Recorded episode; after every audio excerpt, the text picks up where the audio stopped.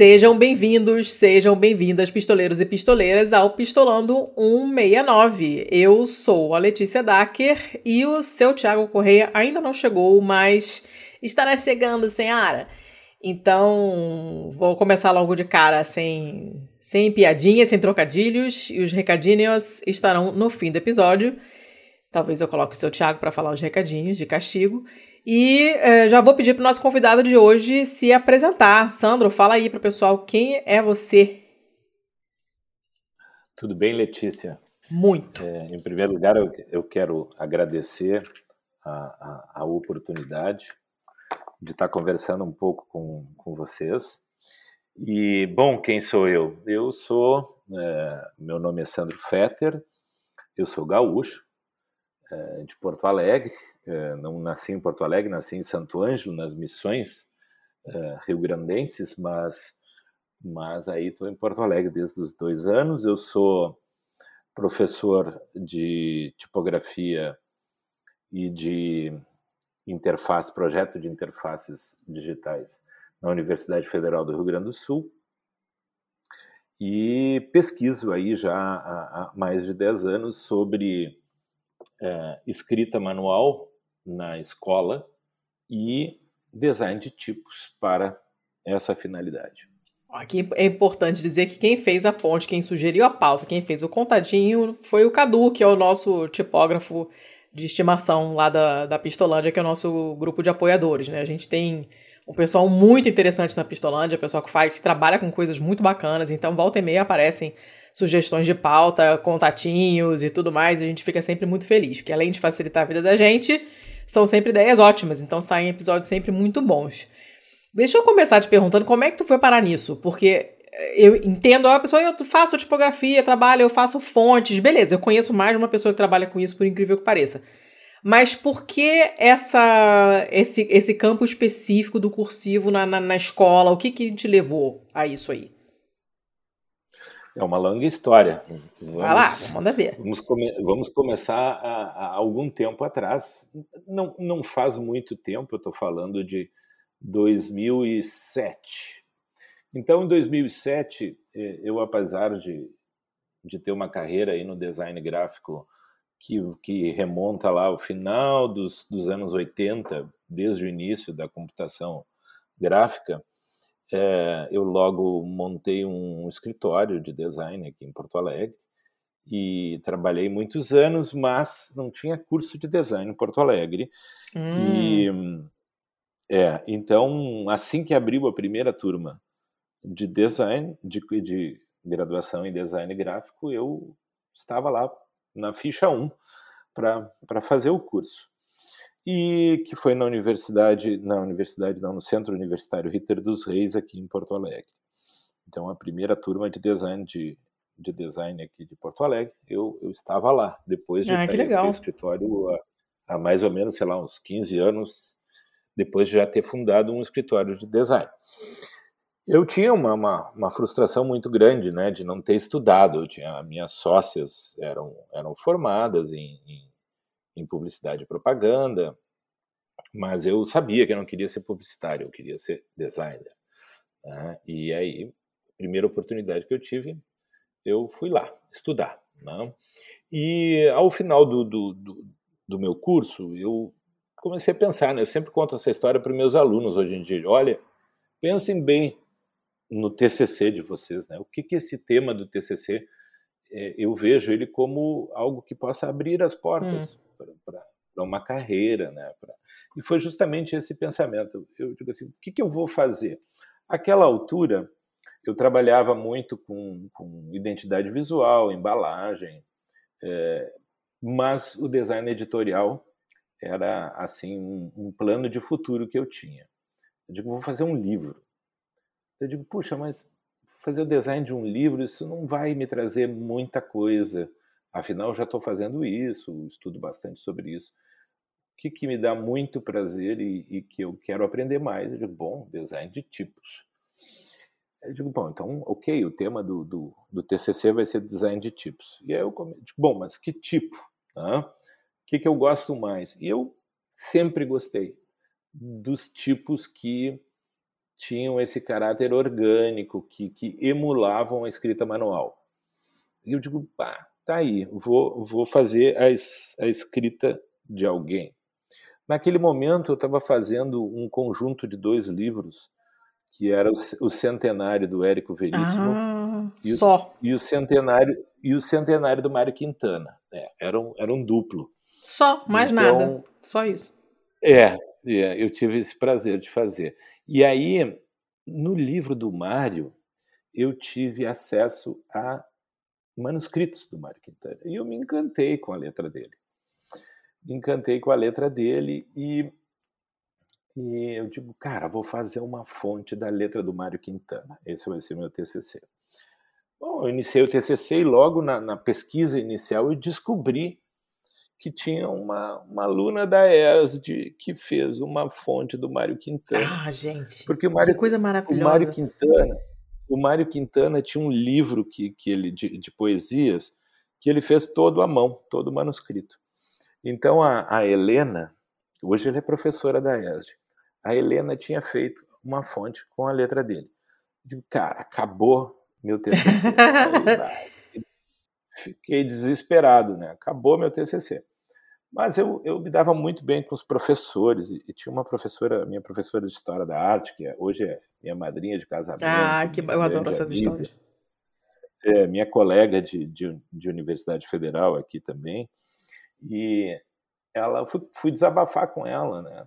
A gente costumava toda quinta-feira depois da aula ir tomar cerveja e, e, e conversar. E daí, tipo, ah, tu vê, aconteceu isso, isso. Ela disse, ah, não, mas não tem problema tu vai fazer a letra do Iberê Camargo. Vou te levar lá na fundação, tu vai ter contato com a, com a viúva, Dona Maria, e, e tu vai fazer a letra do Iberê Camargo, que era sensacional. Tipo, Puxa, legal, uhum. Iberê Camargo, super bom, né? E aí fui, tive acesso a 300 cartas do Iberê Camargo, conhecia a, a intimidade da vida do, do Iberê a partir da, da correspondência pessoal dele. E tem uma curiosidade nisso, né? Como é que como é que alguém tem as suas cartas próprias, né? Se essa carta foi uhum. enviada para alguém.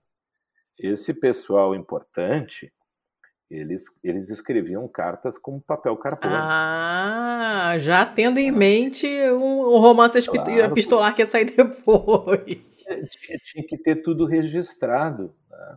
Então, por exemplo, eu li cartas do Iberê com seu com seu marchand em Nova York, né, em, em, inglês e tal. Tinha que ter isso registrado. Então eles escreviam tudo com cópia, né, em papel carbono, né, com papel carbono. E aí tá ótimo, fiz a fonte do Iberê, cumpri meu TCC, ótimo, nota 10, me formei. E eu digo, bom, tá aí, é, é nessa que eu vou, esse vai ser o meu tema aí de, de pós-graduação. E aí eu inscrevi, houve, tinha um concurso do Instituto Sérgio Mota, em São Paulo, e tinha um concurso interessante, que eram trabalhos que, que faziam assim uma, uma um, que cruzavam a linha de design, arte e computação.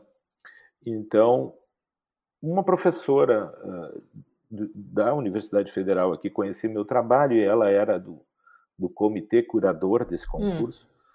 E ela lembrou do meu trabalho e disse: Olha, por que você não escreve seu trabalho de conclusão nesse concurso? Eu escrevi e ganhei uma menção honrosa lá e tal. Isso foi legal. E eu resolvi estudar na ESD, em São uhum. Paulo. É, em São Paulo, em, no Rio de Janeiro. E ah, eu, eu, tenho, eu, queria eu tenho um amigo formado por lá. Eu já fui lá, inclusive, é. um dia encontrar com ele. Muito, muito, muita gente é, boa, é. muita gente boa pela ESD. E eu queria ser orientado pelo professor Guilherme Cunha Lima. Então, é, um belo dia fui para o Rio de Janeiro, fui passear, digo, bom, vou passar lá na ESD, vou levar meu projeto. E eu tinha um projeto de justamente isso, de fazer uma metodologia para emular a letra manual das pessoas em fontes digitais. É, para isso eu fiz um, né, uma, uma esquentação aqui, peguei a letra manual da minha esposa e converti numa fonte. Ah, ah, funciona isso. Usou de cobaia. Funciona isso. É, usei de cobaia e tal. Funciona isso.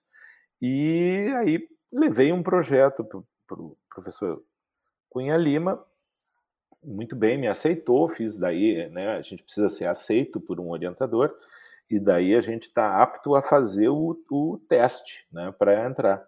Tem uma seleção bem, bem, bem rigorosa na ESG.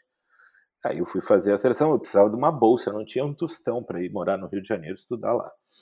Eu precisava ganhar bolsa, eu me preparei, tirei segundo, segundo lugar na seleção, ganhei a bolsa, fui feliz da vida de início, eu comecei a incomodar o professor Guilherme, né? Muito inquieto, muito, muito ativo tal, né? Comecei a incomodar ele. Lá pelas tantas eu digo assim, bah, esse meu projeto aqui não tá legal, professor, porque emular a letra das pessoas é uma, é uma falsificação. É, não é legal isso. E aí eu tinha um colega mineiro muito espirituoso, o, o Almir Mirabô, e daí ele, ele disse assim, o gaúcho, você, você, quer fazer, você quer fazer um travesti de letra manual, é isso? Aí eu digo, puxa, ah, é, é, um negócio que não é, né? Aí eu digo, puxa, eu fiquei chateado com aquilo, né? Aí eu digo, não, mas não é isso, não. Aí comecei a incomodar o meu orientador, o professor Guilherme. Aí ele disse assim, Sandro, você precisa conhecer a Edna. Ele é pernambucano, né? Daí você precisa conhecer a Edna, minha esposa. Me convidou para ir na casa deles, me apresentou a professora Edna e ali, ali eu conheci minha mãe carioca. Ela me adotou. Ah, que maneiro. E, e começou a me orientar. Tá? E daí ela, lá pelo um belo dia, ela disse: meu filho, você tem que usar essa tua, essa tua motivação aí que é muito bacana para alguma coisa para a sociedade. Você já pensou em em pesquisar alfabetização infantil e, e tipos digitais para alfabetização infantil, aí quando ela falou aquilo ali, brilhou meus olhos. Né? Puxa, é isso. Ela disse, então, muito bem, vamos começar isso. Primeira coisa que você vai fazer, você vai ler os ingleses, né? os livros ingleses. Hum. Os dois, os dois têm, têm passagem pela, por Reading, uhum. na Inglaterra. Né? Fizeram a pós deles lá e que é a grande escola de, de tipografia é, do ah, mundo, olha aí, né? não assim, sabia. É, a mais, é a mais tradicional. Né? É a mais tradicional. Hoje tem outras ótimas escolas, não são muitas, né? Mas Reading é a mais tradicional em, em ensino da, da tipografia, de design de hum, tipos. Né? Bacana. E é, ela disse, então você vai ler os ingleses, né? todos os livros fora de catálogo, tive que catar isso aí mundo afora e tal. E, você vai estudar os tratadistas italianos. Então, no meu mestrado, eu escrevi sobre como se ensina a escrever na escola hum. Do Renascimento italiano até o século XX Gente, só também, só é, isso. Só, é, um, um, um, recorte. Claro que com a minha orientadora reclamando, né, que era muita coisa, mas eu, eu eu, fiz isso e, e, e, foi um trabalho legal. E eu abri um campo, assim, posso dizer, é, bastante inédito. Assim. Não, não sei de outro pesquisador nacional que, que pesquisa isso. Tem pesquisas sobre alfabetização e tal, mas não com esse cruzamento. Tem, tem né? muito isso lá fora? Ou é, é uma coisa pouco estudada, ponto? Hum, não, não tem. Não tem. Com esse cruzamento, não tem. Aí, ó. Todo pioneiro ele. Não tem, são. Eu conheço três. Oh. Né? Mas assim, nenhum é com, com o mesmo enfoque. Assim, né? E aí, uh, feito, então eu fiz esse levantamento histórico no mestrado um panorama. Eu já queria fazer a fonte, e a, a professora Edna disse: não. Né? Você não vai fazer a fonte agora, você vai, no seu doutorado, você pode pensar em fazer a fonte. calma, Sandro. É, calma. Né? O orientador está sempre trazendo o, o orientando para a Terra, né? E aí, no doutorado, então, chegou o momento, aí eu fiz o doutorado, não pude voltar para a ESD, já era um outro momento de vida, né? É, eu já estava dando aula como professor aqui em Porto Alegre, e e aí eu fiz o, o doutorado na URGS. Aqui, uhum. Peguei o, o, único professor que poderia me, me orientar aqui na URGS, que é o, o professor Ailton Catani, o único, assim, porque que é o único que pesquisam né, nesse campo de, de história do design e tal. E, E aí, então, no doutorado, eu fui estudar os principais tipos digitais de ensino é, né, da, da, escrita cursiva no mundo oh. e, e entreguei uma família tipográfica. Né?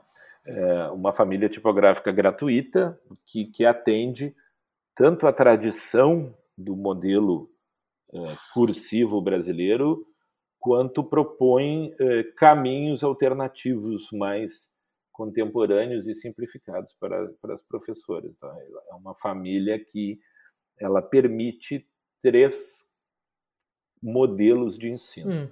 Tá? E hum, venho trabalhando isso, né? Eu, o, o, meu, a minha tese eu defendi em 2019.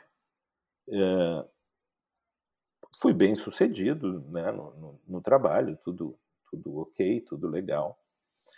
Veio a pandemia, é, não, desculpa, veio a pandemia não. Em 2019 eu defendi, aí vem aquele esgotamento pós-tese, né, que é uma coisa hum. normal. Hum. A tese é, é, um, é uma, uma coisa que, que te suga tudo que tu tem, né, toda a energia, tudo eu, eu digo assim, olha, é, tu precisa muito apoio da família, da esposa.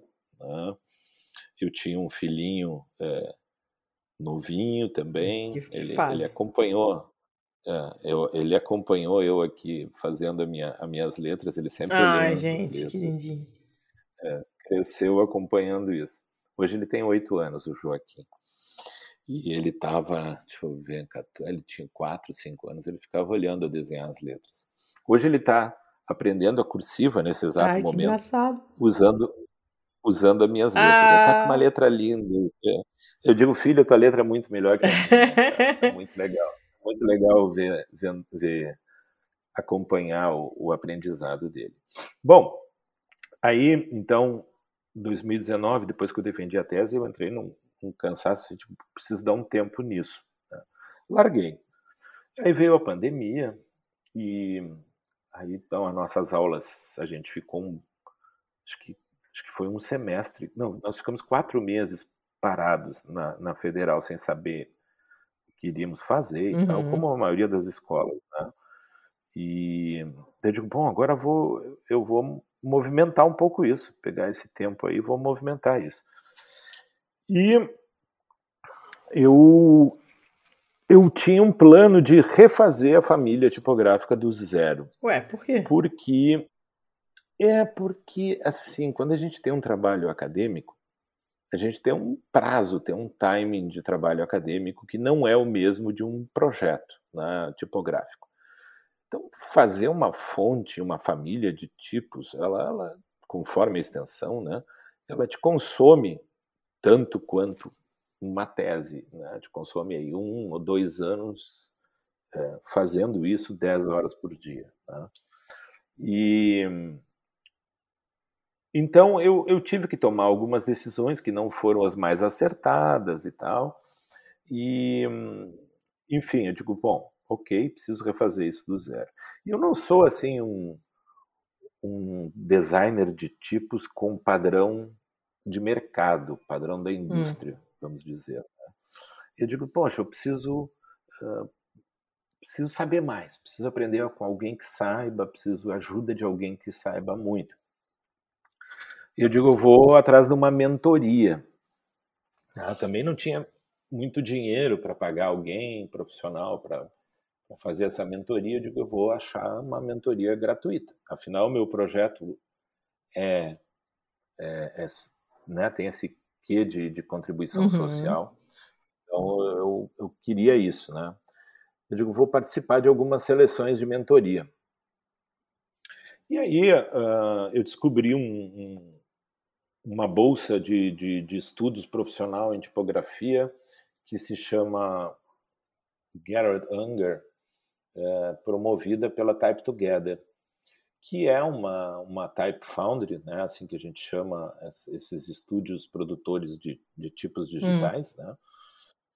Esse nome Type Foundry, fundidora de tipos, né, vem, vem do, né, de, de do século passado, digamos, né, os quando os tipos metal, ainda eram é. de metal. É, então hoje as fundidoras são digitais, né? E um, a Type Together, que é uma, uma, uma fundidora, um estúdio independente, né, muito legal, que eu, que eu gosto muito, é, sou muito fã. E eu digo, puxa, eu vou participar dessa, dessa bolsa de estudos, né? Ah, tinha todo o regulamento, a ideia é que os vencedores, eh, os projetos vencedores iam ser internalizados pela, pela Type Together, desenvolvidos junto com eles, né? Hum. Mas eu entendi que o, que o concurso tem um, um cunho, assim, de pegar jovens talentos, né? Jovens, né? E eu digo, ó, eu estou um pouquinho passado nesse negócio aí. E, e não, não vão pegar um professor de universidade federal nessa coisa. Eu digo, mas tudo bem, uma menção honrosa está valendo para mim, é legal. Né? E fui lá, me inscrevi e tal, participei e pimba, ganhei uma menção honrosa. Oh. E, e, aí uh, ganhei uma entrevista com, com os dois diretores, né? o José Scaglione, que é argentino, e, e a Verônica Burian, que é da, da Tchecoslováquia. E são os sócios fundadores, ambos de Reading. Hum, né? Aí, ó. É, se conheceram em Reading e, e, fundaram essa empresa sensacional. Aliás, tem uma curiosidade sobre a Type Together que eu vim, eu vim descobrir agora. Eles eh, fundaram a empresa em 2006 e eles nunca tiveram uma sede física. Como assim? Tudo virtual? a empresa era sediada e para mim a empresa era sediada na Europa. Né? Hum.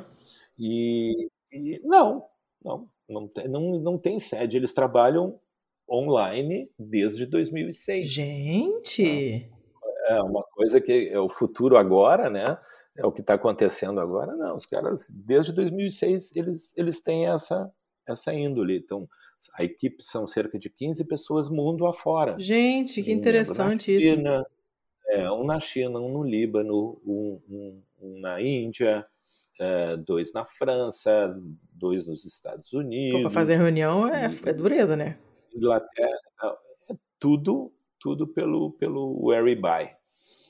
É, e aí ganhei essa, então, essa menção honrosa, ganhei uma entrevista com os dois. E aí eles fizeram um type critic, que a gente chama, né, que é uma crítica ali do, do da família tipográfica, várias dicas e tal.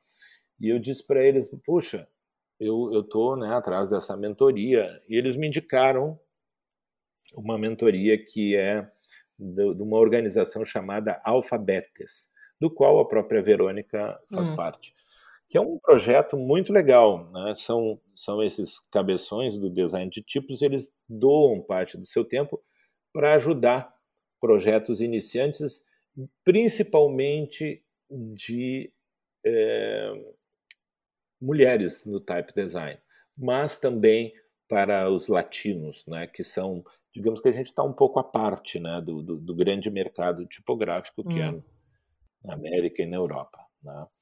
Então eu, eu, entrei nessa, nessa também outra disputa com o Alphabets e ganhei a, a minha mentoria. Só que aí essa entrevista com, com a Type Together foi em outubro. Lá em fevereiro eu estava de férias e recebi um e-mail do, do José Scaglione dizendo que eles tinham uh, sido. Eles foram contratados para fazer um projeto uh, sobre alfabetização infantil e tipos digitais. Ó, oh, bem a tua praia. E aí, e é, é isso, ele botou no e-mail. Lembramos de ah, você. Ah, que delícia. Queríamos queríamos te convidar para participar dessa equipe dessa grande pesquisa mundial. Topa? Tem interesse? só se for agora. É comigo. É comigo, só se for agora. E aí, em, em fevereiro, a gente começou a fazer essa pesquisa. E, então, hoje eu estou na, na equipe da Type Together aí, fazendo uma pesquisa é, com um convênio com a Universidade Federal do Rio Grande do Sul, aqui, né? É, uma interação acadêmica, e a gente está levantando como se ensina a escrita manual em 45 países de, de língua latina. E esse projeto vai dar é, origem a uma fonte, uma família tipográfica para ensino da letra cursiva, né? nesses 45 países, uma fonte gratuita né? vai dar origem a, um, a uma, um site, né? um portal de informação sobre ensino da escrita nestes 45 países de língua latina, tudo aberto, tudo livre, tudo gratuito. Né? Também vai originar um livro né? e, e, sei lá, mais mil coisas, né? artigos e palestras, enfim, vai ser um, um projeto muito legal. Quero te comunicar que vocês estão sabendo disso em primeira mão, quase ninguém sabe Opa. Desse, desse projeto, porque ele, ele, ele ainda está em curso, tá? deve terminar no ano que vem somente, né? É, terminar a fonte e a, a, base de dados. Ai, gente, que coisa legal. Começar a publicar isso. Muito legal, muito legal. Então, é, uma coisa que iniciou aí na, na, na minha tese, olhando para o Brasil, agora a gente está podendo fazer é, para o mundo. Nossa, tem um milhão de, Agora, de coisas que eu queria que eu quero te perguntar. É, então vamos assim, eu, eu, se você deixar, eu, eu, eu sou uma pessoa o tempo inteiro. É, calma, vou, vou te interromper, é, calma. Eu, eu, eu sou uma pessoa que repara muito na caligrafia dos outros e re, eu reparo em fontes também. Eu sempre gostei, sempre achei interessante. Então, assim, eu tenho as minhas fontes que eu gosto, eu tenho as que eu não suporto, que eu olho e já quero sair correndo. É, né, já li, não, não sou uma estudiosa do assunto, mas quando aparece algum artigo, algum livro é, menos técnico, né, para o público leigo, eu, eu, eu, leio, eu acho interessante. Eu sou uma daquelas pessoas que ficaram órfãs do, do da IKEA, quando a IKEA mudou a, a fonte e rolou uma pequena revolução, o pessoal ficou puto porque estava acostumado com a mesma fonte há 20 milhões de anos, e aí mudaram e ninguém gostou. Então, assim, eu tenho. Eu reparo nessas coisas, eu reparo também como as pessoas escrevem. Eu tenho uma filha de 13 anos que nasceu na Itália e ela, eu alfabetizei ela em casa em, em português, mas ela na escola, obviamente, aprende italiano.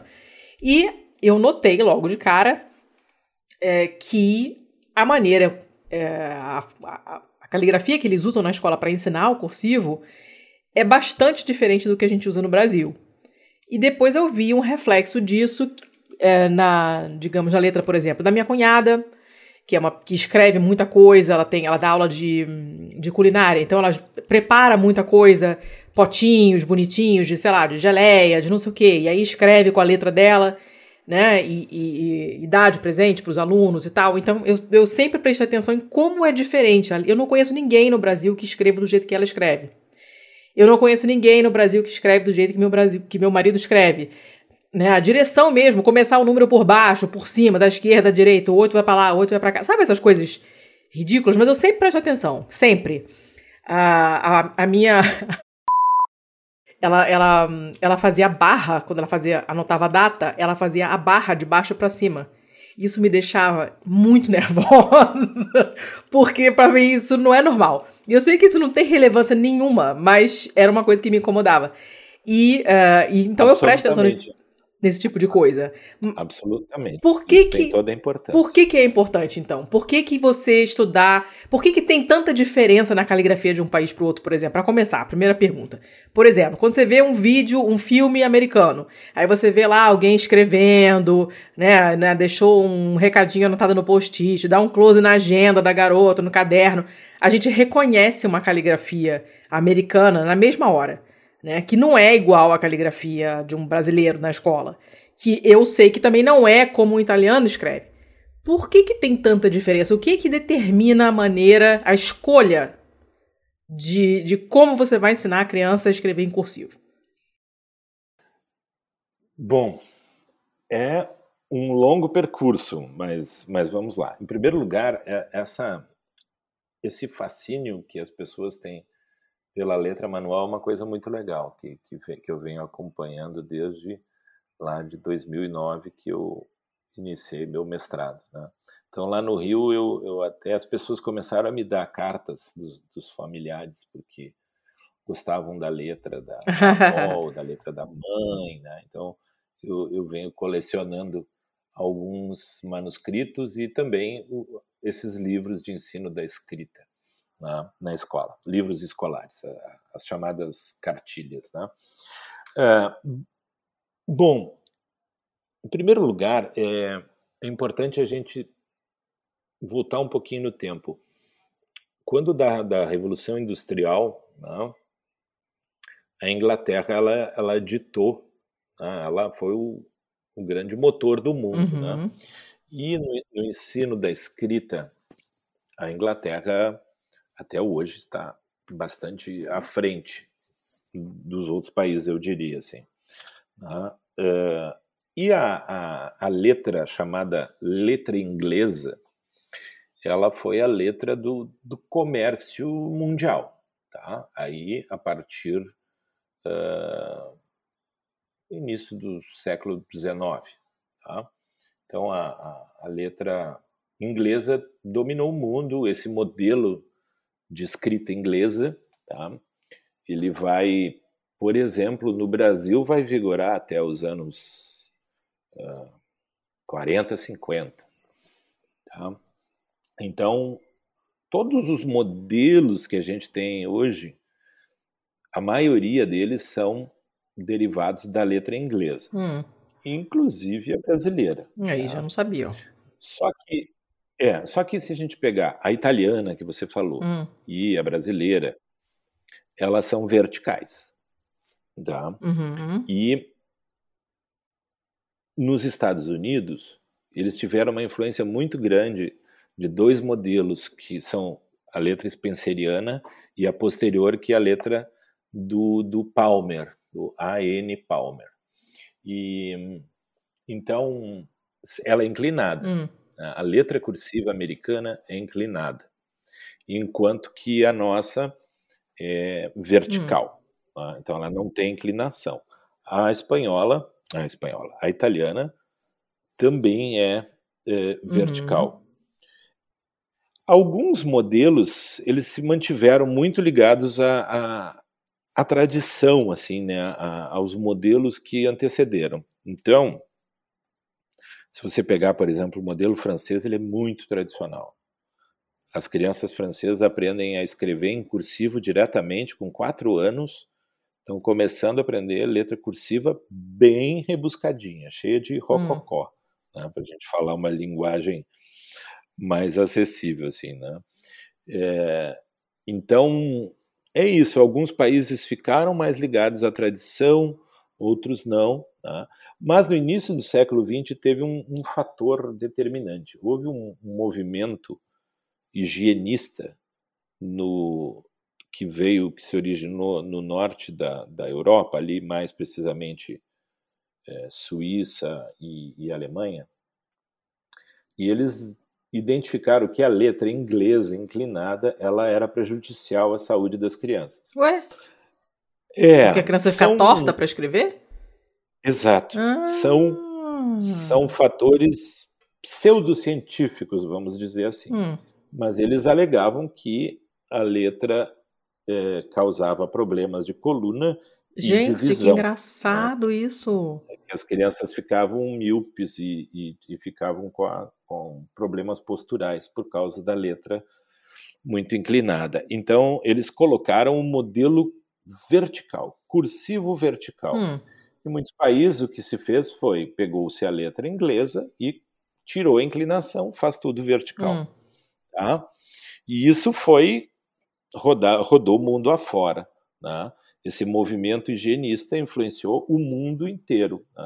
a escola do mundo inteiro. E a grande maioria dos países verticalizou os seus modelos. Tá? Então, isso foi adotado assim na América Latina geral, com exceção de alguns países. Tá? México, por exemplo, usa o modelo americano. Hum. Tá? Canadá usa o modelo americano, tá? que é a letra Palmer. Então, a letra Palmer ela resistiu a esse movimento da escrita cursiva vertical. Eles mantiveram. E, mas, enquanto isso, os ingleses eles fizeram várias reformas. Né?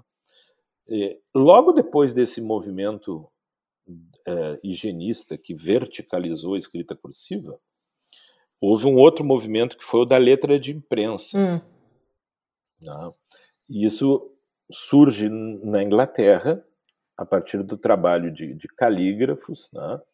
principalmente do Edward Johnston, é, que era um grande calígrafo e designer de tipos, né, aí do início do século XX na, na Inglaterra.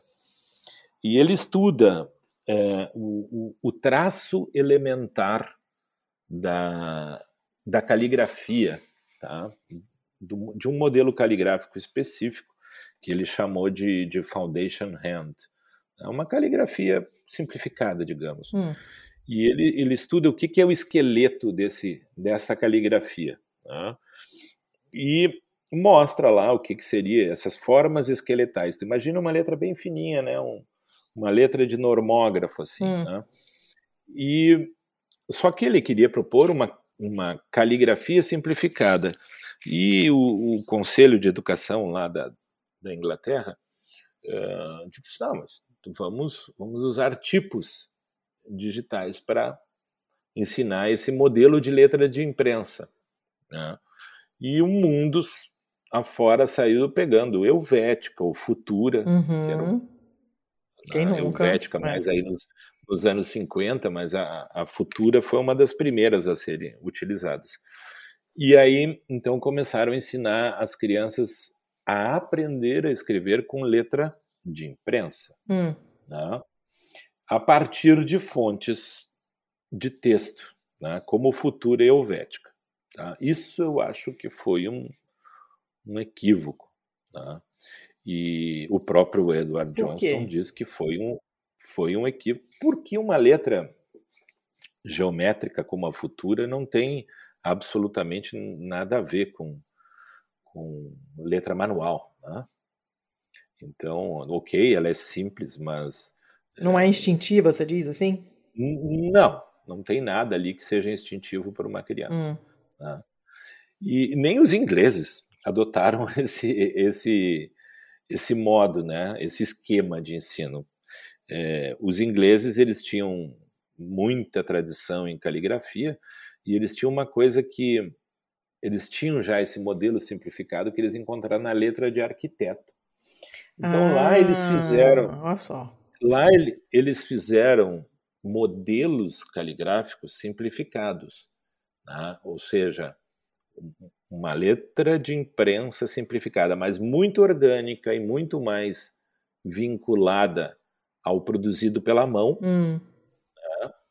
enquanto que em algumas partes do mundo pegou-se fontes prontas para ensinar. E aí a gente, a América Latina toda adota esse, essa questão de letra de imprensa, a letra que estiver disponível? Então, Arial, Helvética, hum. em alguns lugares Futura, que para mim é o pior cenário possível. tadinha da Futura. E depois, pois é, tadinha das crianças, porque depois, depois de eles aprenderem a escrever a partir da Arial, uh, eles têm que passar para um modelo cursivo, que não tem nada a ver uma coisa com a outra. Então, não é progressivo hum. esse ensino. Né? Enquanto na Inglaterra é progressivo. Eles fazem um sistema progressivo. Não usam uma fonte é, convencional né, de, de mercado, usam uma, uma fonte específica. Hum, entendi. Né, para, que, que é, simula algo feito pela mão. Né? E, e é isso, é um sistema progressivo, totalmente é, diferente. Né? A Inglaterra hoje ensina um modelo muito simples mesmo, enquanto Aqui a gente ainda está fazendo rococó, que tem a ver com as perninhas, os negocinhos. Isso, isso. As letras maiúsculas, principalmente. Nossa, então, sim. Socorro, sim. É.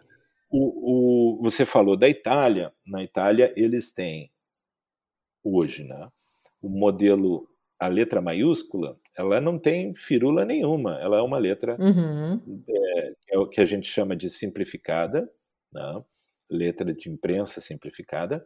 E a letra, a, a, as letras minúsculas são totalmente cursivas, ou seja, são todas ligadas, né, uh, verticais, né, uhum. né, tudo vertical.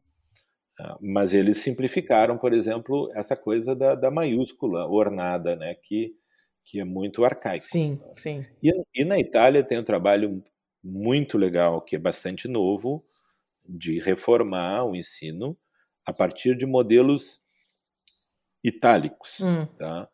É, que é uma letra levemente inclinada e não é totalmente cursiva. Você pode levantar o lápis, por exemplo, entre uma letra e outra. Ah. Tá?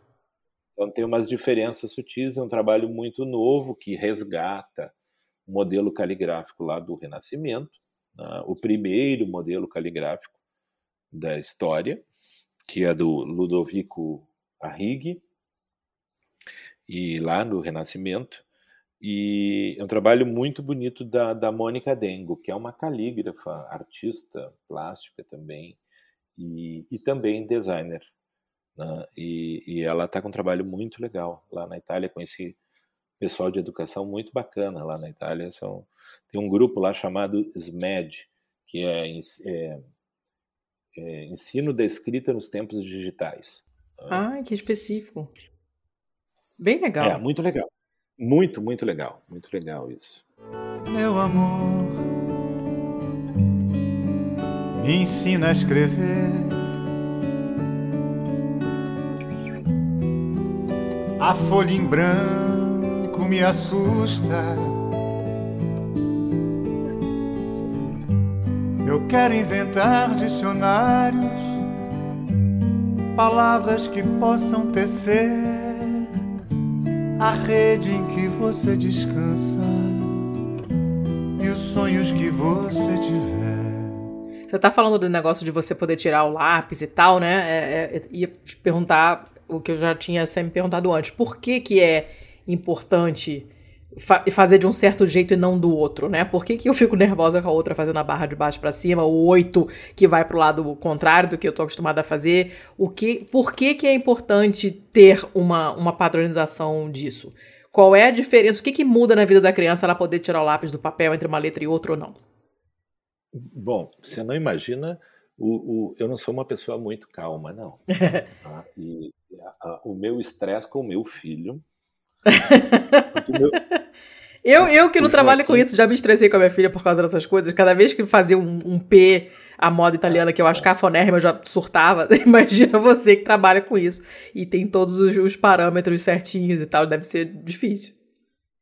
O Joaquim, ele, ele pegou o, o aprendizado da escrita no meio da pandemia. Ô, oh, tadinho. É, então você vê, ele, ele entra num, né, nessa, nessa geração que, que teve um atraso. Né? Então, bom, é, é, é uma longa história isso, tá? Hum. Mas é assim, uh, escrever tem uma um método e um modelo, digamos, né? uhum. né? É, um, claro que um vinculado ao outro. A partir de um modelo que tu, conven, que tu convenciona, tu vai desenvolver um método de ensino. Tá? E tem uma ordem e tem um sentido. Tá? Então, por exemplo, você falou em barra, mas é, para a gente diferenciar, barra é horizontal e haste é vertical. Ah, eu. Então, a haste, ela tem que ser desenhada sempre de cima para baixo. Ah, então que bom que meu nervosismo é justificado. É sempre, não tem. Né? A toda letra tem um ponto de início, um ponto de fim. Né? Isso vai fazer com que o teu fluxo de escrita seja mais rápido e eficiente. Além disso, vai, vai favorecer a pega. Né? Tu tem uhum. que pegar bem, tu tem que sentar bem, tu tem que ter uma postura boa tem que ter a posição correta do papel, tem uma, uma série de coisas. Né? É, o, o, e o canhoto terá, né, o, o, esquerdo terá que adaptar, tem um, toda uma, uma outra. Uh, tem um outro setup hum. né, para a gente usar uma, uma linguagem mais contemporânea. O Thiago, então, o Thiago é canhoto, é. o Thiago acabou aí, de entrar. Aí, o canhoto rindo aí, aí só testemunha das dificuldades. Ah, o Thiago é sinistro. O Thiago é sinistro. O Thiago é sinistro. Ah, muito bem.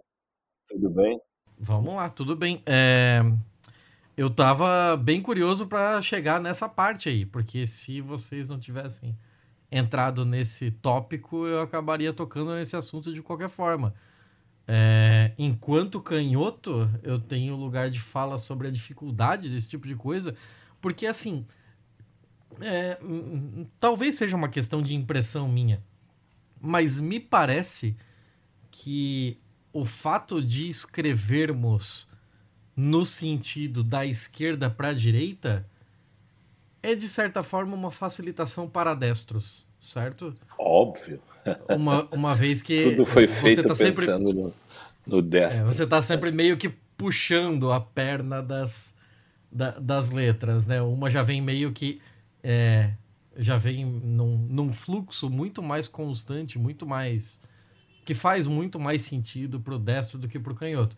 Ainda mais se for pensar no quesito Exato. canetas tinteiro e coisa de tal que. Ah, Exato. Você falou um termo muito interessante. Uh, o, o destro ele escreve puxando e a gente precisa puxar. Empurrar é um problema. Desde Isso, claro, vem do nanquim, né? Tu, tu, não, tu não empurra apenas, tu puxa, né? O, o fluxo, tudo. Então, Tiago, com certeza tudo foi feito pensando no destro. É, os primeiros modelos, os primeiros manuais de escrita lá da época do Renascimento, tem um que é sensacional, que o, o do ah meu Deus, agora me fugiu o nome, o Crete, Crete tá? O sobrenome dele é Crete, é Gianfran, Gianfrancesco Crete, que é um cara maravilhoso. Esse cara reformou uh, a, a, a, letra cursiva ali pelo ano de 1600 e poucos. Tá? E ele dizia que o, o, o esquerdo, né, o, que se não me falha a memória em italiano é sinistro, né, já veja. É, esquerdo é sinistro, mas canhoto é mantino. Sim, mas eles chamavam de é. sinistro. Sim, o lado esquerdo que é, tá. é, sinistro mesmo. Tinha essa ligação com, com o sombrio. Ele dizia que o, o canhoto era ele era o, o, pai do canhoto ele não deve ter feito alguma coisa muito boa se alimentou mal e tal era uma coisa muito uh, uh, sei bem como era errado ser canhoto cara era errado e, e, tu era forçado eles eles faziam tu não podia ser o mínimo que tu tinha que fazer era escrever com as duas e isso aqui no Brasil era comum a, a tia da minha esposa ela, ela foi obrigada a desenvolver ela era professora primária, né? foi obrigada a aprender a escrever com as duas mãos. Né? Então, isso até os anos 50 não era, não era estranho, né? Tu trabalhar a criança para ela não ser canhota na escrita. Né? Então é uma dificuldade. Uhum. É, a gente tem aqueles, aquele negócio meio que, que cíclico, né? de que de tempos em tempos algumas coisas acabam caindo nesse tipo de Sim. de Sim, é. de obscurantismo, de tentar evitar e tal ou não.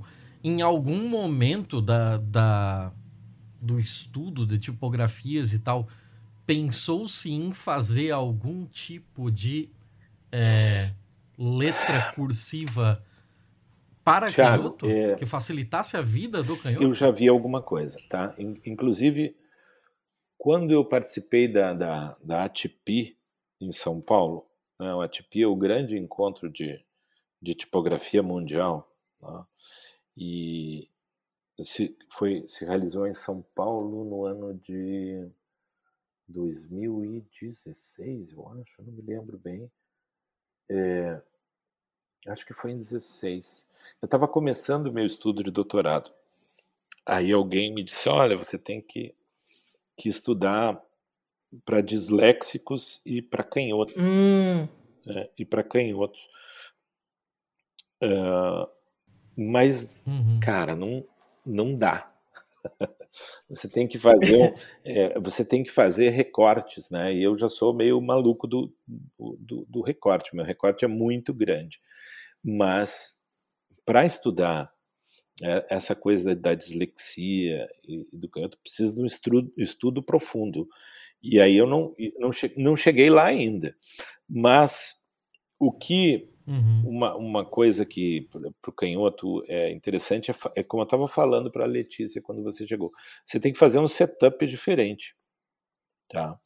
E para o canhoto, um modelo com inclinação ao contrário poderia ser interessante. Mas eu não estudei isso o suficiente. É, A gente tem alguns modelos. Sim, inclinação ao contrário. Inclinados para a direita. Para o canhoto, um modelo inclinado para a esquerda poderia ser interessante, mas eu deixo bem claro, eu não estudei isso o suficiente. Tá? Mas é um, mas e as, é um e as, campo futuro. E as, as línguas que se escrevem mesmo da direita para a esquerda? A maioria da população continua sendo destra. Por que, que os árabes escrevem da direita para a esquerda? Se borra tudo. Uh, aí é tudo diferente. Uh, mas eu não, não tenho conhecimento suficiente também. Mas o, o contexto da, da, escrita é todo diferente. Por exemplo, se você pegar hebraico, a nossa hum. letra ela é assentada numa linha de base, tá? Aquela pauta uhum. do caderno, né? Sim, sim. Assenta. O árabe, quando você olha para ele, você vai ver que ele tem ele tem uma linha de topo demarcada mais do que a linha de base. Então ele, por hum. exemplo, ele é mais fechado na linha de topo do que na linha de base. Né? Que nem o tailandês também, se não me engano, é assim, né? Também, Tem... é, ah. também. Então muda tudo, né? Muda tudo. Então eu não eu não sou um linguista, né? Hum. Não entendo muito. É, o pessoal da da Type Together é, é uma uma das das dos estúdios de design de tipos aí que mais produz para para outras línguas. Eles têm um trabalho muito legal. Ah, que bacana. É, o, o, a Type Together lançou agora, uh, em setembro, um livro que se chama Building Ligatures, The Power, hum. The Power of Type, que fala desses, desses 15 anos da, da, da empresa e como eles trabalharam nessa, nessa coisa de construir conexões mundo afora. Né? É, ligatures é um termo né, de letras, quando a gente constrói uma letra que, que emenda na outra, digamos. Né? Uhum. Então, é, eles usam esse termo para falar disso, né, de construindo conexões com, com as pessoas mundo afora. E eles falam bastante dessa produção para outras línguas, né, que, se vocês pensarem assim, o, o, o mundo não latino, ele começa a ser uh, bem atendido pela computação gráfica, pelo design de tipos, assim, a partir do ano 2000, que mudou a tecnologia da, de programação e produção de, de fontes. Hum. Até então, uh, essas línguas não latinas estavam muito mal assistidas. Né? Uh, vamos aí, no ano 2000, até ali 1998, um arquivo de fonte só podia ter por volta de é, 256 caracteres. Né? Isso não dava conta de uma fonte com, com, duas línguas acentuadas, duas línguas latinas acentuadas. Não dava conta. Ah, então, a partir aí de na virada para o ano 2000, uhum. foi foi formado um consórcio chamado Unicode e foi desenvolvido os tipos OpenType. Uhum. Aí uma fonte começa a poder abarcar cerca de 90 mil códigos. Então, o chinês, por exemplo, começa a ser atendido no, no design de tipos. Né? Então, a gente está falando só de 20 anos. Né? Então, tem muito mercado aí, não latino, para produção de tipos, que é, que é muito bacana. Eu não sei nada disso. não, não consegui chegar lá ainda, não estou aprendendo alguma coisa com, com o pessoal da Type Together agora. Mas eu não posso ir para esse lado, não. Tenho muita coisa ainda para trilhar aí na, no ensino da escrita. Uma coisa que, que é legal de se falar é o seguinte: eu não sou da educação, né? E aí, bah, uhum. quem, quem, é esse cara aqui, né? Quem é esse cara aqui que uhum. não é educador, não é professor, está se metendo no ensino da escrita? A escrita é um campo multidisciplinar, né? Então ela, ela precisa da contribuição de, de variados campos. Né? E a gente, claro que obviamente precisa entender esse, esse contexto né, da, da educação. Então eu fui para dentro de, de, sala de aula, eu entrevistei várias professoras na minha tese, né? Eu precisava entender isso, né? Só um pouquinho que deu uma, deu uma loucura na minha. É, tá com um retorninho aí. Na minha Siri aqui, ela, ela fica. Ah, tá falando contigo. Não, ela botou uma música para mim aqui. Puxa. é... Boa, pelo menos, ou música ruim? Ah, nem sei que música ela botou aqui. Bom, mas voltando. Então, o, o, o campo do, né, do ensino ele é multidisciplinar. Para vocês terem um, um, uma ideia, uh, qual é o cenário? Eu, no meu mestrado eu estudei um cenário e fiquei bastante arrasado. Assim, vai acabar a escrita cursiva. Tá? Eu não posso dizer que vai acabar. É, eu ia chegar lá em breve. Vamos, manda ver. Enquanto canhoto, eu sofri tanto com ela que eu não consigo dizer esse lamento. Inclusive, era uma das perguntas que eu tinha, assim, o que, que a gente perde com deixar de ter escrita cursiva? Tá, então. Primeiro. Gente, vocês eu, me desculpam se eu tô atropelando a pauta sou... assim, porque. porque não, como não, eu caí imagina, de paraquedas no meio. Não, não tá, não, tá, tá claro tudo certo. Tá. Mas sentou na janela. A, a gente diz. o cara chega atrasado e quer sentar na janela. A gente usa aqui no sul, né? É, mas, no Rio também. Tiagão, você sentou na janela. É exatamente o ponto. Por isso que eu falei isso. Eu digo, olha, eu não sou educador. Uh, a minha intenção é uh, contribuir. Né? Então, uh, às vezes as professoras me perguntam, não, mas eu quero saber qual é a tua opinião. Eu digo, bom, veja bem, a minha opinião é, é de fora. Né? É, o, o, que, o que, que acontece?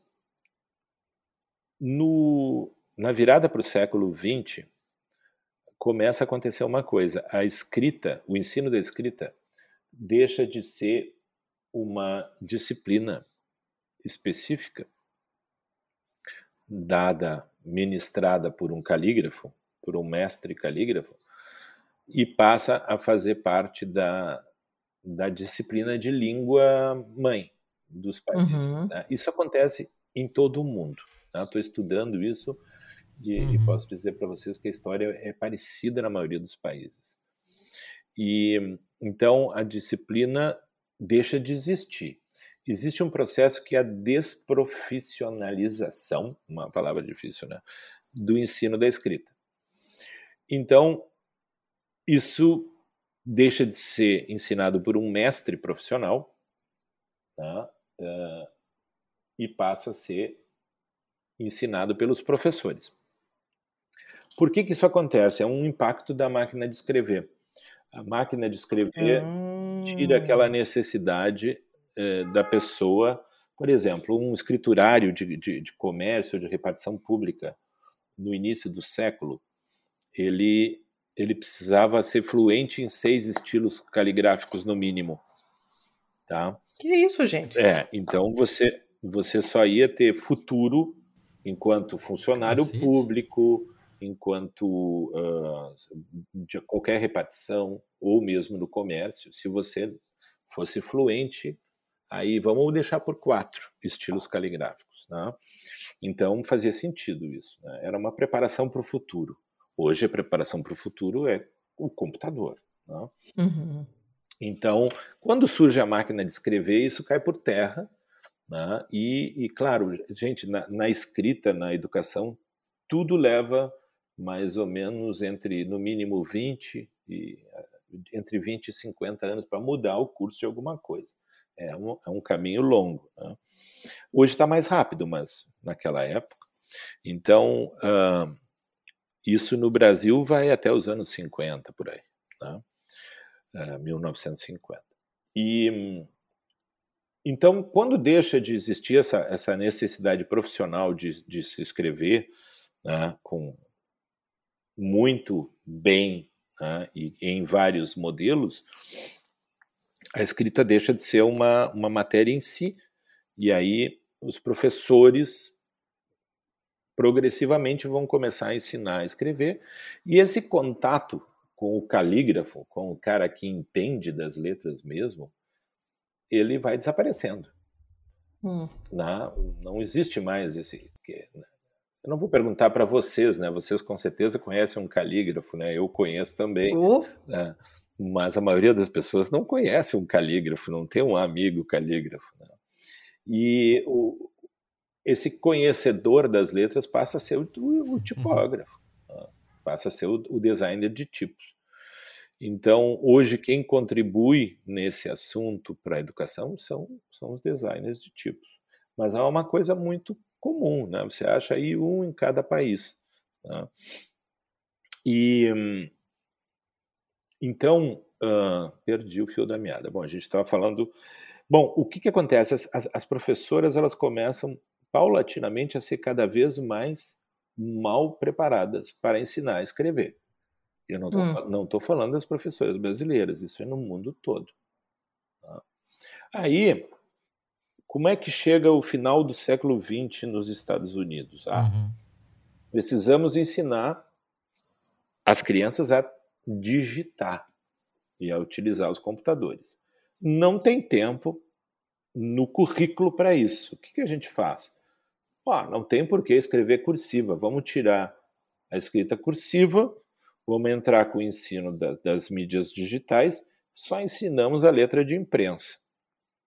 Isso não, aconteceu claramente nos Estados Unidos, muitos uhum. estados americanos acabaram. Não ensinam mais o cursivo, é. é. Não. Inclusive, volta e me aparece algum caso no, no Twitter de gente que recebeu, sei lá, um convite de casamento e não consegue ler. Porque Sim. não sabe nem ler cursivo. Sim, eu tenho uma, uma grande amiga americana, que é a professora Kate, é, ela tem um livro que se chama ah, ai, como é que é?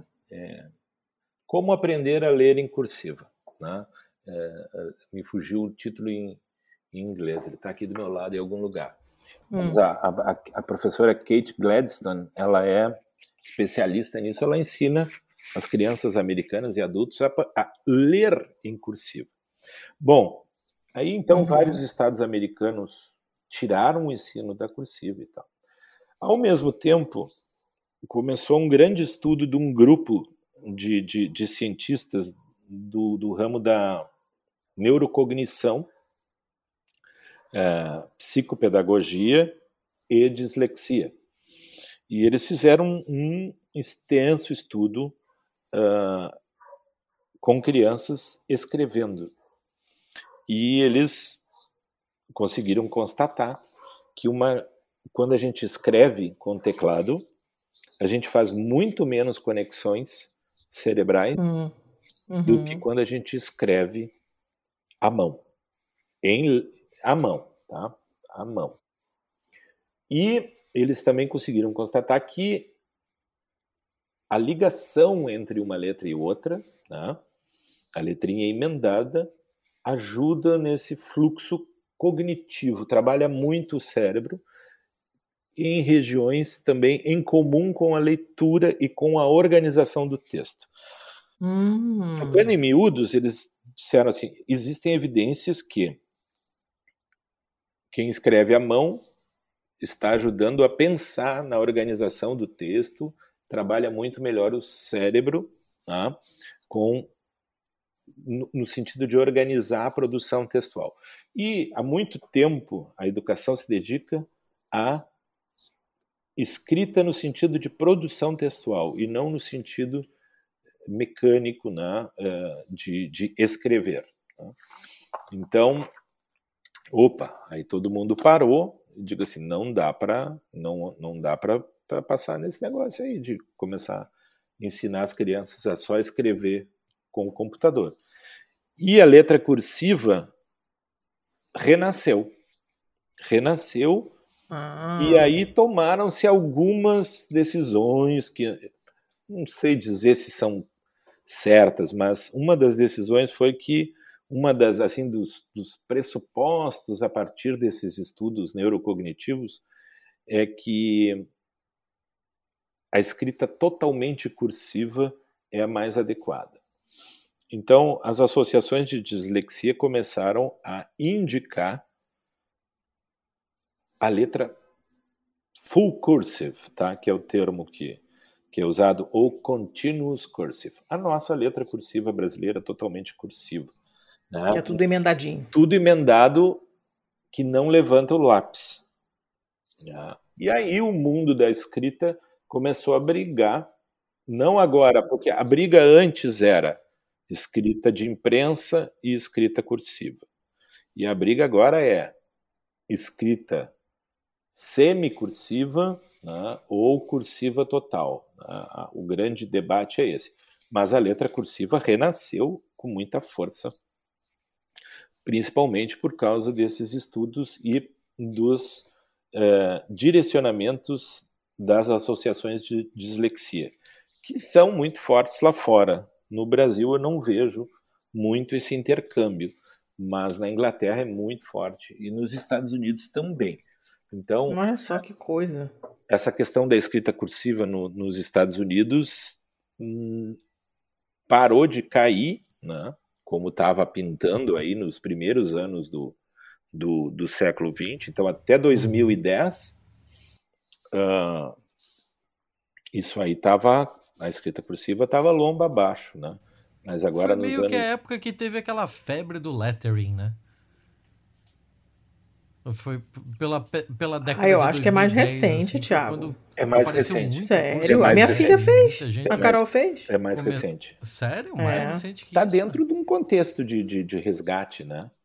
Está dentro de um contexto de resgate, mas É, tem essa coisa toda da- do- dos, dos cafés e restaurantes é. hipster fazerem aquela coisa no, isso. no, no quadro negro, né? Aquela coisinha com giz e tananana.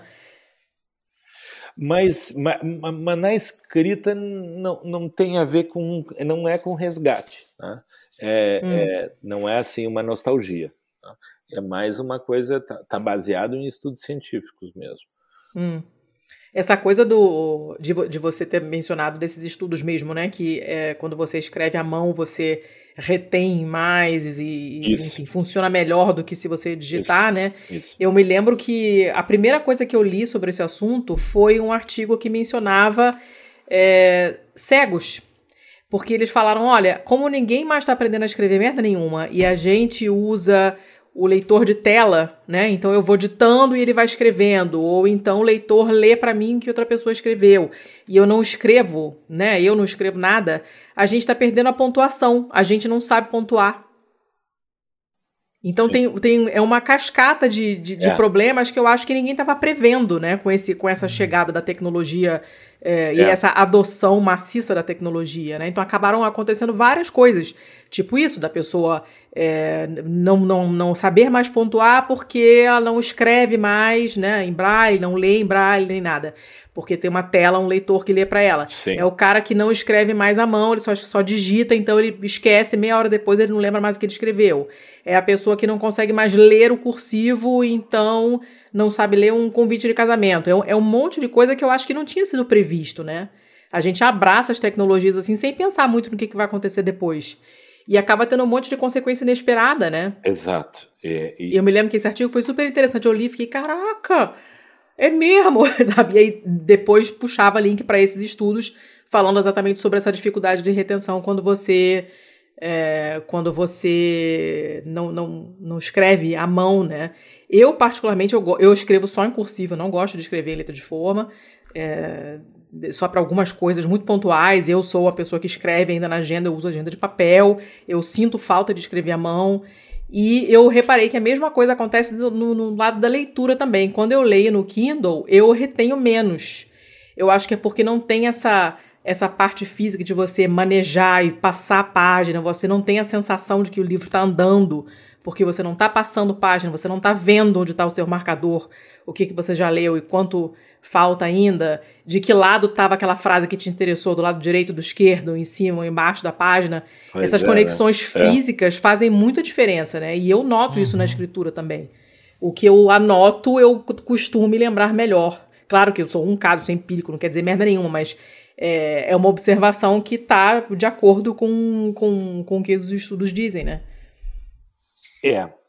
O, o- eles, eles notaram, assim, por exemplo, quando. A- uma coisa é a gente que, que, que já é adulto aprender a digitar. né? Agora, quando uma criança vai formar a, a conexão cerebral, né? É, a partir de, de, de, coisas soltas, de letras soltas, por exemplo. Uhum. É diferente de quando tu escreve uma letra cursiva. Tu, tu tem um planejamento, aquele, aquele pensamento, ah, mas agora eu vou ter que levar esse traço lá para cima, fazer um balão, descer. Isso é muito uhum. mais interessante é, né, é, para o cérebro, para a criança, né? forma muito mais conexões e, e serve para o planejamento do texto. Isso aí é bastante interessante. Enquanto a digitação não, ela segmenta uma letra da outra e né, a, quando a gente estuda a leitura, né, a gente não lê uma letra separada da outra. Uhum. A gente lê por, por, por sacadas, né, a gente diz. Então, tu lê grupos de quatro a cinco letras. Tu não lê letra por letra. Se tu fores ler letra por letra, a tua leitura vai não vai, sai nada. vai pro saco. É. Então, por isso que a tipografia tem que ser muito bem pensada, que, que vai para o corpo do texto, né, para favorecer le legibilidade e leiturabilidade. Né? Então, se tu separar uma, uma letra da outra, o negócio fica, fica zoado. Tá? Então, é esse, é esse o cenário que a gente está tá vivendo. Agora. Sandro. Oi. É, só para esclarecer, é, você falou que, justamente por conta desse tipo de conexão que a gente precisa fazer é, entre o floreio que precisa ser feito né, para emendar uma letra na outra, é, isso faria com que escrever em cursivo fosse melhor para quem tem algum tipo de déficit de atenção, dislexia, coisas do tipo. Agora, não seria o é, exato oposto quando se pensa em apenas leitura? Essas, esse tipo de floreio que ajuda a manter o foco na hora de escrever, ele não seria um obstáculo na hora de apenas ler? Não, peraí. Primeiro, floreio é uma, uma, uma coisa que não é que eu, eu assim minha opinião não não acho que precisa eu já ia entrar nesse ponto aí para chegar um pouco mais para o teu lado né uh, eu, se alguém perguntar qual é a tua opinião digo, olha a minha opinião é uma letra semicursiva pode levantar o lápis maiúscula simplificada não tem floreio nenhum tá? uhum. Uh... Ah, não, mas assim, o floreio foi totalmente por minha conta, eu sei, assim. Não, mas... Porque eu não sei o, o termo a técnico. Terminologia. E até porque claro as minha, a minha letra é feita numa bigorna. Então... a letra do Thiago não é mole, meu Deus do céu. A minha é feita numa bigorna, então eu não tenho muita moral para falar sobre isso. Não, mas então, ligar uma assim, letra... pingo no i pra mim é floreio já. Ligar uma, ligar uma letra na outra não significa floreio, tá? É simplesmente uma ligação. Uhum. Né? E ela é super Sim. rápida e, e, pode ser muito simples. Ah, agora, aquela maiúscula com um rabinho de porco cheia de lero-lero. cheia de lero-lero, não, aquilo não faz o mínimo, na minha opinião, tá, gente? Né? Porque é um campo, né? a gente fica, ah, não, o cara agora quer ensinar os outros. Não, não, não, é isso. Eu estou aqui para contribuir. Mas é, eu, eu sou muito fã do trabalho que a Mônica Dengo está fazendo na Itália. Né? Tem outros grandes uh, type designers contribuindo, como o Gun, Gun Lugar. Ah, né? o, o, primeiro nome dele realmente eu não sei pronunciar. Gun Lagar, Gun Lagar Briem. Ele é da, da Islândia. Ah, poxa, aí também fica difícil. É, então eu estou estudando agora os países nórdicos lá. Ah, olha, complicado. complicado.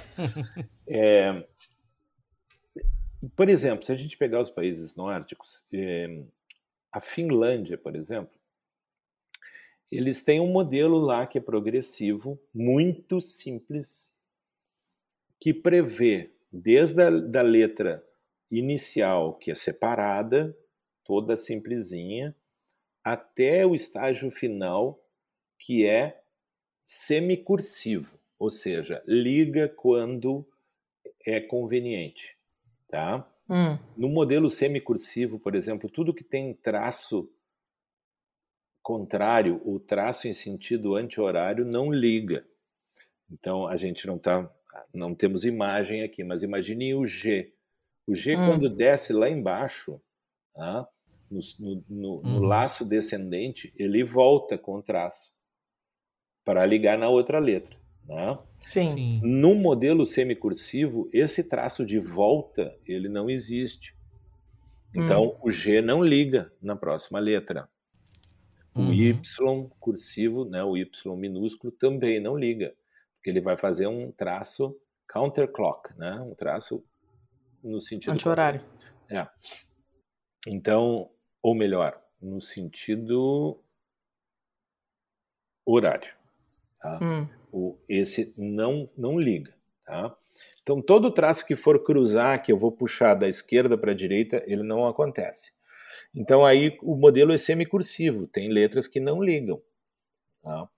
É, então, mas voltando lá à, à Finlândia, eles ensinam só o modelo inicial desse esquema cursivo. E eles entendem que as conexões entre as letras acontecerão espontaneamente numa, Hum. numa letra madura das crianças. Então, com isso, eles economizam tempo de ensino, tempo da professora, tempo dos alunos, né? mas ensinam muito bem, direitinho, esse modelo inicial, que não é uma helvética, que não é uma futura, não é uma Arial. né? É um modelo muito bem desenhado, muito bem pensado, tem uma fonte específica para isso, desenhada por um, por um, um, um bom designer lá da, da Finlândia. E aí é isso, entendeu? Então eu, eu acho muito interessante o, o, o pensamento deles. Né? Então não tem muito sentido tu ficar ensinando laço e, e, e rabinho de porco né, para as crianças no século XXI. Uhum. Né? Eu acho Para criança que não sabe nem amarrar o sapato. É, exatamente. Foi uma luta para ensinar o Joaquim a amarrar o sapato. Ele conseguiu. Mas a criança. Como tem- é que é, como é, que é você ensinar isso, ensinar ele ou, ou, ou ajudar, enfim, com, com a caligrafia dele, coisa desse tipo? Como é que é a, é a tua cobrança em cima dele? Pá, é uma luta, sabe por quê? Porque, por um acaso, o modelo da professora dele é cheio de rococó. E aí, eu, na minha fonte, ah, que eu fiz aqui para o Brasil, eu, eu atendo o modelo tradicional, mas eu, o que eu não concordava, eu não fiz, eu, eu simplifiquei e tal. né? E então o modelo que ele está aprendendo é bem, bem histórico, assim, né? É um modelo lá dos anos 20, assim, muito ligado na letra inglesa. E aí, bah, daí eu fico, não, não, pai, mas a professora, a professora mandou assim, ele é muito, muito comportado, né? Muito, não, mas a professora mandou assim, não. Por exemplo, ele para escrever o espaço entre palavras, ele bota o dedo, né? Ah, meu Deus, que coisa fofa! E Ah, daí, eu fiz isso um tempo também. caraca, bicho, eu não lembro disso. Eu também nunca fiz isso, não, mas daí- eu achei fofíssimo. Eu digo, filho, para com esse dedo aí, tia. Tu já tem, tu já sabe, cara. Imagina que tem um espaço ali, vai e toca. E ele fica ali. Ele tá, ele travou muito. Ele tá com uma dificuldade de escrever. Ele, ele pensa muito bem, ele conta muito bem uma história. O, o Joaquim, ele não dorme sem alguém ler para ele. Ele tem muitos livros. Ele ganha, sei lá, três livros por por mês no mínimo e mais toda a- as historinhas da Marvel que a gente está lendo agora, as do meu tempo. Estamos lendo a coleção clássica Marvel agora. Nossa, É. tem material pra caramba. Então, é, mas ele ele tá lento no escrever, porque agora ele tá pegando a fluência, porque travou de uma maneira tal a escrita cursiva, né? E mas agora tá, porque houve um problema de motricidade, né? houve uma defasagem muito grande de motricidade. Então, e o Brasil não trabalha bem, mu- muito bem a motricidade. Tá? Isso eu acompanhei, pesquisei, sei. Né? O, que, que, o que, que acontece? É, existiu né, uma grande influência na América Latina do construtivismo. O construtivismo é uma ele não é um não é um método de ensino, né? Uma ah, como é que eu poderia dizer assim? Uma escola de pensamento, talvez? É uma escola de pensamento, sem dúvida. Né? Hum. Então, a, a, as convicções construtivistas elas são muito interessantes, né? Mas e aí entra a minha opinião, tá? Uh, quando ela encontra o ensino da escrita, ela encontra duas coisas antagônicas ao seu, à sua linha de pensamento, que é o tal do modelo e método. Né? O construtivismo, uhum. ele, ele quer que as crianças façam as suas próprias conexões e aprendam né, com um aprendizado uh, mais orgânico, né? Uh, é, é, menos mostrar como fazer. Né? Então, mostrar hum. como fazer é uma coisa que não se encaixa muito bem no construtivismo. Então, não é que o construtivismo tenha uh, desconstruído o ensino da escrita, mas ele não ele não trata isso com, do modo como a gente acha que deveria ser, digamos, a gente tipógrafos, né? Hum. É, e calígrafos. Ninguém fica, ninguém é calígrafo sem ter passado por um aprendizado, né, por um método e um modelo. Não existe como. E não existe como ensinar a escrever sem um modelo. Tá? No momento que tu mostra, olha, é, crianças, isso aqui é um A, eu tenho um modelo de A. E esse modelo, uhum. ele tem que ser adequado. Ele não pode ser uma letra futura de maneira nenhuma. Uma a, tua, pinima com a futura é, uma criança, é muito, tá muito engraçada, sério. Uma criança não faz um círculo. Ninguém faz um círculo. O, o, o orgânico faz um, um oval. Uhum. Uma forma oval. Não faz um círculo sem uma régua. Então tem uma máquina ali. E, e a, a, mão da criança não é uma máquina. A mão da criança precisa anos de preparação motora fina. Né? Então é isso. A, o, a maioria dos modelos que a gente tem foram pensados em fluxo de tinta nanquim e uma pena de metal. Então eles são do jeito que são. Inclusive o rococó de entrada ele está ali para desfazer aquela bolha da pena que está farta de tinta. Ah, olha isso. Tá entendendo? Olha lá. Então, isso não faz o mínimo sentido hoje. Tá? A gente ah, tem que. A gente... No, nossa, pera, é por isso que tem aquele floreio no começo? Pra... Ah, nossa. Não, Thiago, tem a, ver, agora, tem, a, tem a ver com isso, tá entendendo? O cara, o cara enfrentava um monte de problema ali. Quando tu molha a pena, por que, que, por que, que não levanta a, a, a pena para escrever? Porque pinga. Claro, tu vai, eh, tu perde tempo ir lá buscar tinta e quando tu uhum. busca, claro, o cara escrevia, tinha um, tinha um, ele tinha um papel onde ele tirava o excesso e tal. Mas o uhum. modelo tá borrão. é o, o, o, modelo é pensado nisso, né? Nesse fluxo da tinta. Como é que a pena pega ali o início e tal. Então, o modelo do Crete, por exemplo, é testediata, né? Ele tinha lá no final do, do ascendente uma gota de tinta na letra. É, é diferente. É diferente. Hoje não tem mais nada disso. Tem que ser modelo contemporâneo. a gente não pode estar tá, uh, uh, usando para crianças do século XXI um modelo de, do século XIX, pô. Uhum. É, essa é a opinião do, do designer. Tested, já até aquele um que, tipo, no, no H parece uma cabeça de fósforo queimada, assim? Né? Exato, é esse mesmo. Certo. É.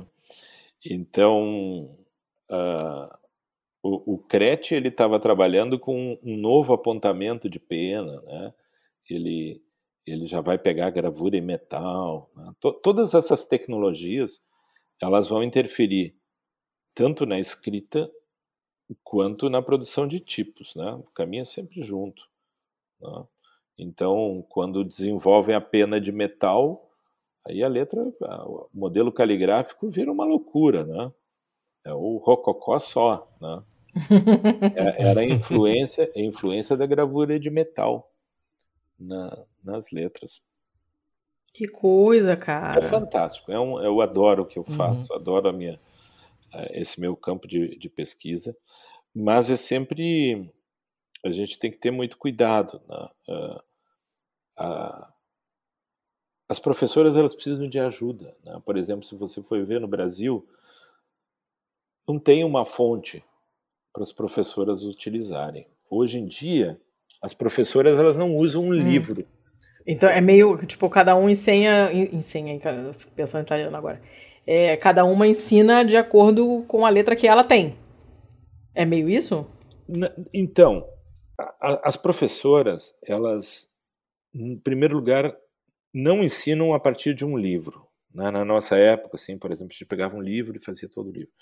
Eu, eu vejo, é, eu sei que é assim na, na, na, escola pública, porque eu pesquisei na escola pública e agora acompanho o Joaquim na escola privada.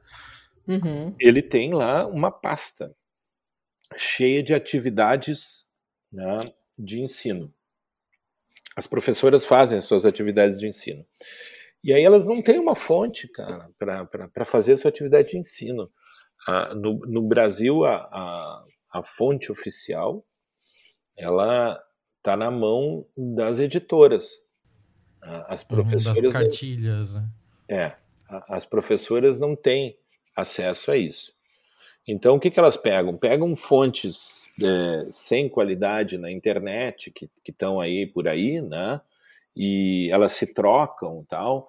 Por exemplo, se usa muito uma fonte espanhola é, para ensinar aqui no Brasil, mas o modelo não é o mesmo. Hum. É diferente. É claro, a professora olha assim ali, diz, ah, mas esse aqui não é o meu A. Ela mistura, pega de uma outra fonte que tem aquele A. Ah, né? aí então, vira um quando casa da mãe Joana. Quando eu estudei o meu mestrado eu vi esse cenário, né? Digo, ah, precisa de uma fonte para dar para esses professores. Né? Mas é uma coisa muito lenta. Né? Tem que. Eu ainda não, não, não fui procurar, por exemplo, o governo, quero fazer isso, né? mas eu não estava preparado. E tal. Agora, com, essa, com esse desenvolvimento que a gente está fazendo junto com a Type Together, pode mudar. Né? Então, estou esperando isso aí acontecer, né? a gente ter os entregáveis aí para ver como é que vai ser. Mas a América Latina toda, de modo geral, precisa de, de muita ajuda. Do, uhum. Eu acho que os, os designers de tipos podem contribuir bastante com isso. Tá? Mas a gente, Sandro, a gente precisa é. estar aberto a receber essas contribuições. Né?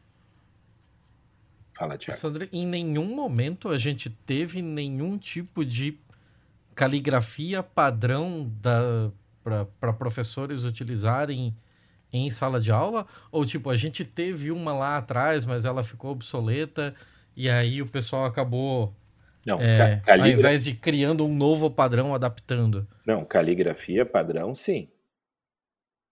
Caligrafia padrão, sim. Modelo caligráfico, sim.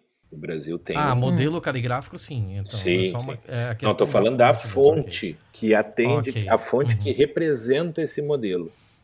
Uhum. Tá? Ok. Por exemplo, Entendi. na França, uh, o, o, governo recentemente fez um, um uh, montou um comitê de tipógrafos e professores e calígrafos e fizeram duas famílias tipográficas uh, e colocaram num portal né, para atender todo o ensino do país.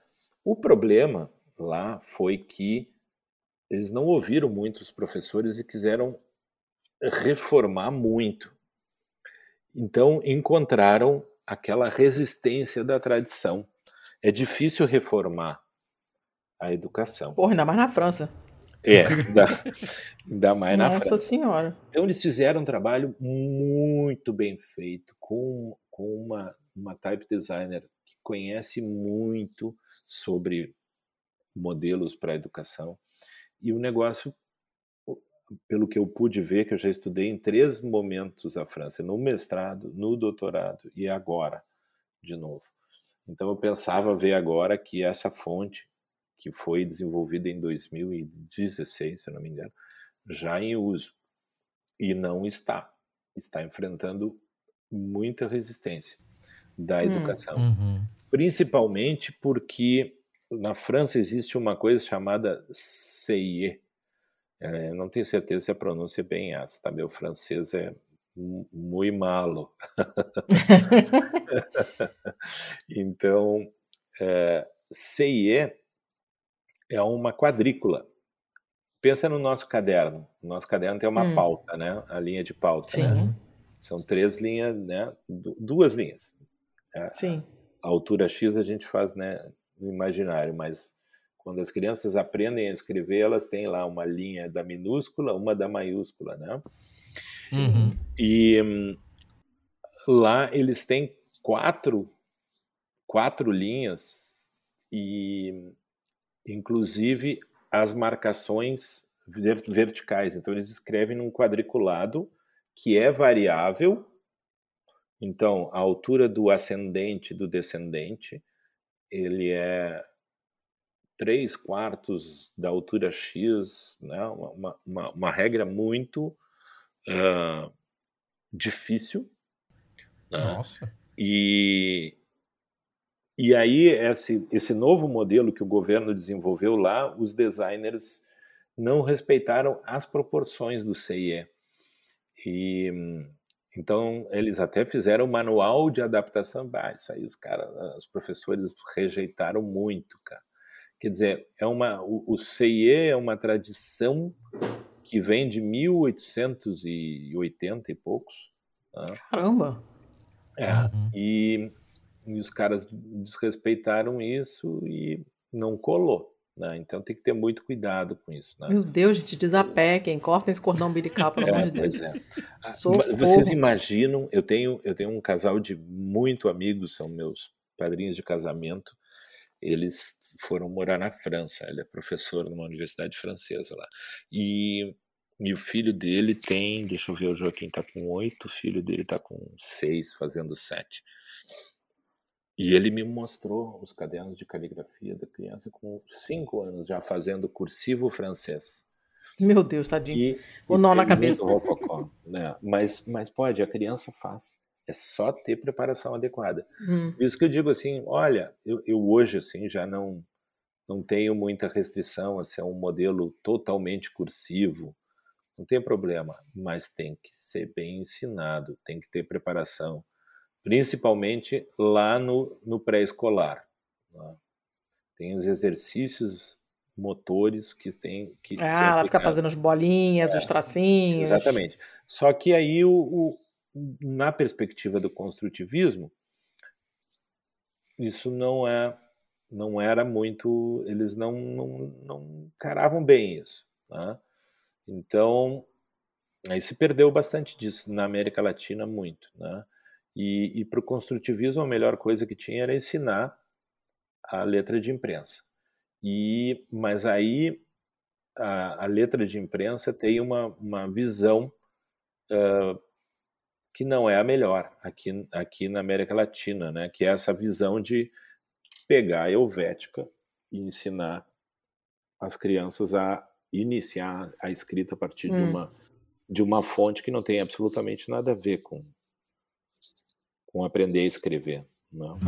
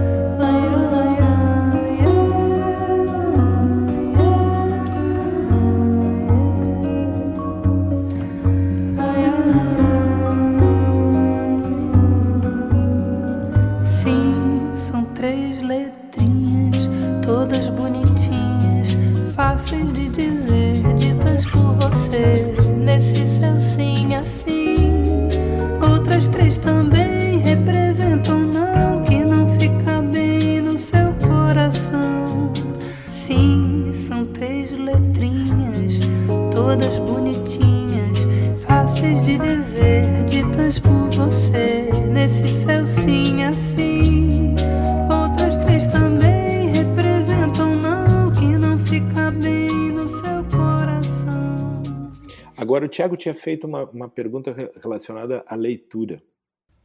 Sim. É, é, não sei se eu entendi bem. Você está falando de ler o que é escrito à mão? A, a leitura cursiva. Assim, tá. da, da mesma forma que a escrita cursiva pode ajudar quem tem algum tipo de problema de déficit de atenção, se por outro lado a leitura desse cursivo não pode se tornar um pouco mais difícil justamente por conta das coisas que fizeram com que daquelas linhas que fizeram com que o fluxo de escrita fosse mais mais fluido, né? Bom, aí tem tem bastante coisa aí. Né? Nada nesse campo é, é muito rápido, né? Mas é, tem, eu gosto de uma máxima que diz assim que a gente lê melhor aquilo que a gente lê mais.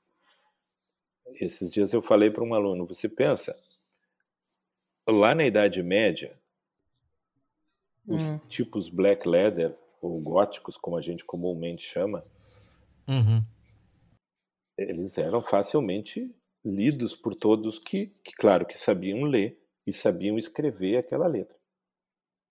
Tá? Então, se você tem o código, beleza para decodificar isso. Agora, se você não tem, você vai você vai apanhar. Tá?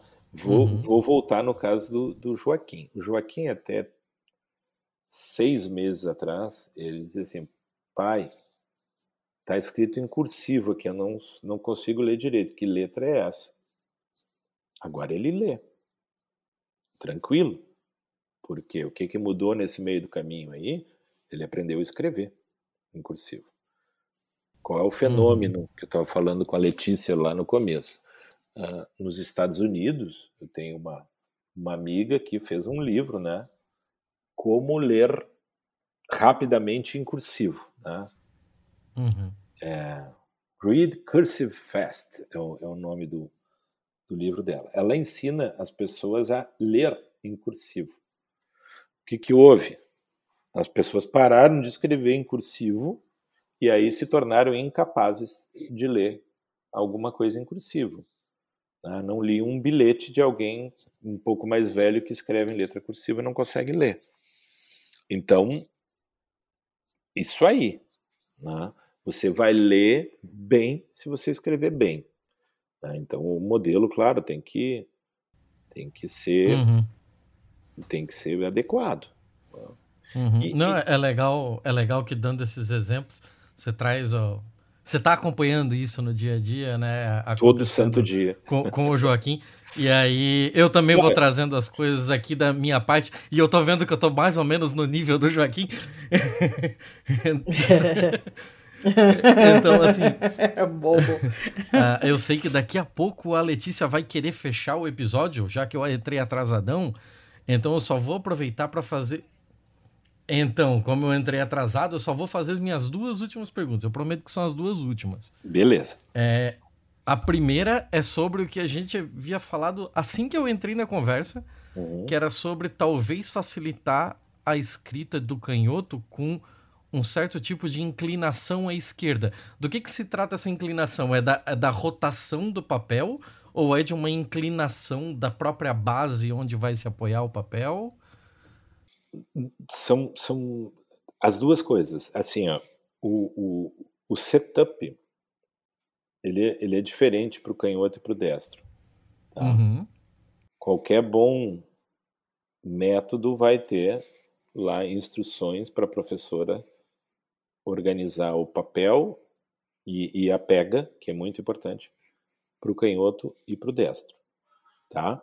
É, é o, o ângulo que é colocado a folha de papel. Né? Uhum.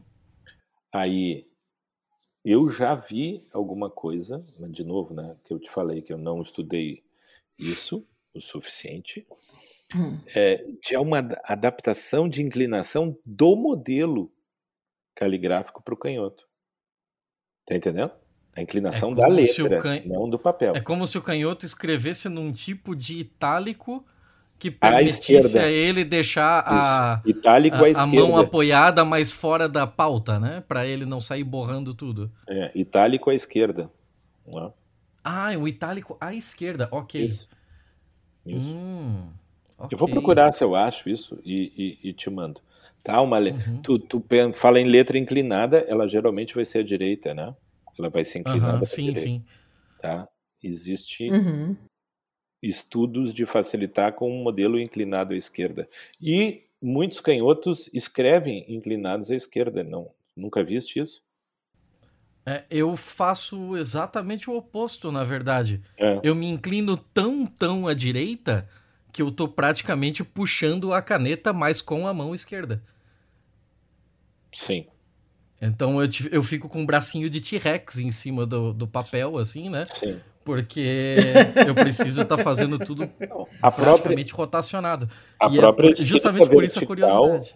A própria escrita vertical tem o sentido de facilitar a escrita para o canhoto, que é tirar a inclinação, né? Uhum. Até a própria uhum. escrita vertical. Uh, a, a escrita vertical ela vem do movimento higienista, né, de, de que, que, estudou uh, bastante aí uh, essa questão da, da postura na, da criança. Hum, nossa, tem a ver. Nossa.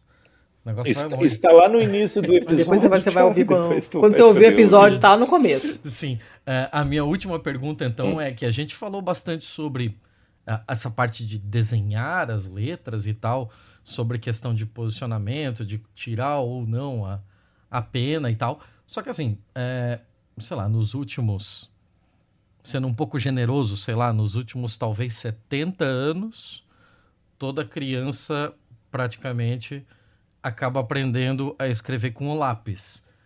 E no lápis o fator pressão ele é, acaba sendo menos influenciador da própria é, aprendizagem existe, né? de escrita, né? Sim. É, você vai ter ali uma ou outra questão, e, e eu, por ser canhoto e por estar quase sempre empurrando o diabo da, uhum. da, da, caneta ou do lápis e tal, sempre tendia a fazer muita pressão. Eu marco cinco folhas tranquilamente escrevendo. Que isso texto. mesmo? Entendi. Se, tô falando sério, tô falando sério. É, é, existe alguma coisa que fale sobre pressão é, de escrita nessas fontes tipográficas novas, pensando que a pessoa vai voltar não. a um modo mais analógico de escrita? Não, não tem. Não tem mesmo. Uhum, ok. Tem. Mas é, é, é, saio muito motivado desse, desse nosso papo a, a estudar mais isso, Thiago. Eu vou eu, eu, eu Ai, devo ter ótimo. alguma coisa sobre isso, e aí eu, eu vou te passar. Mas pressão é uma coisa que, que não deve haver, tá?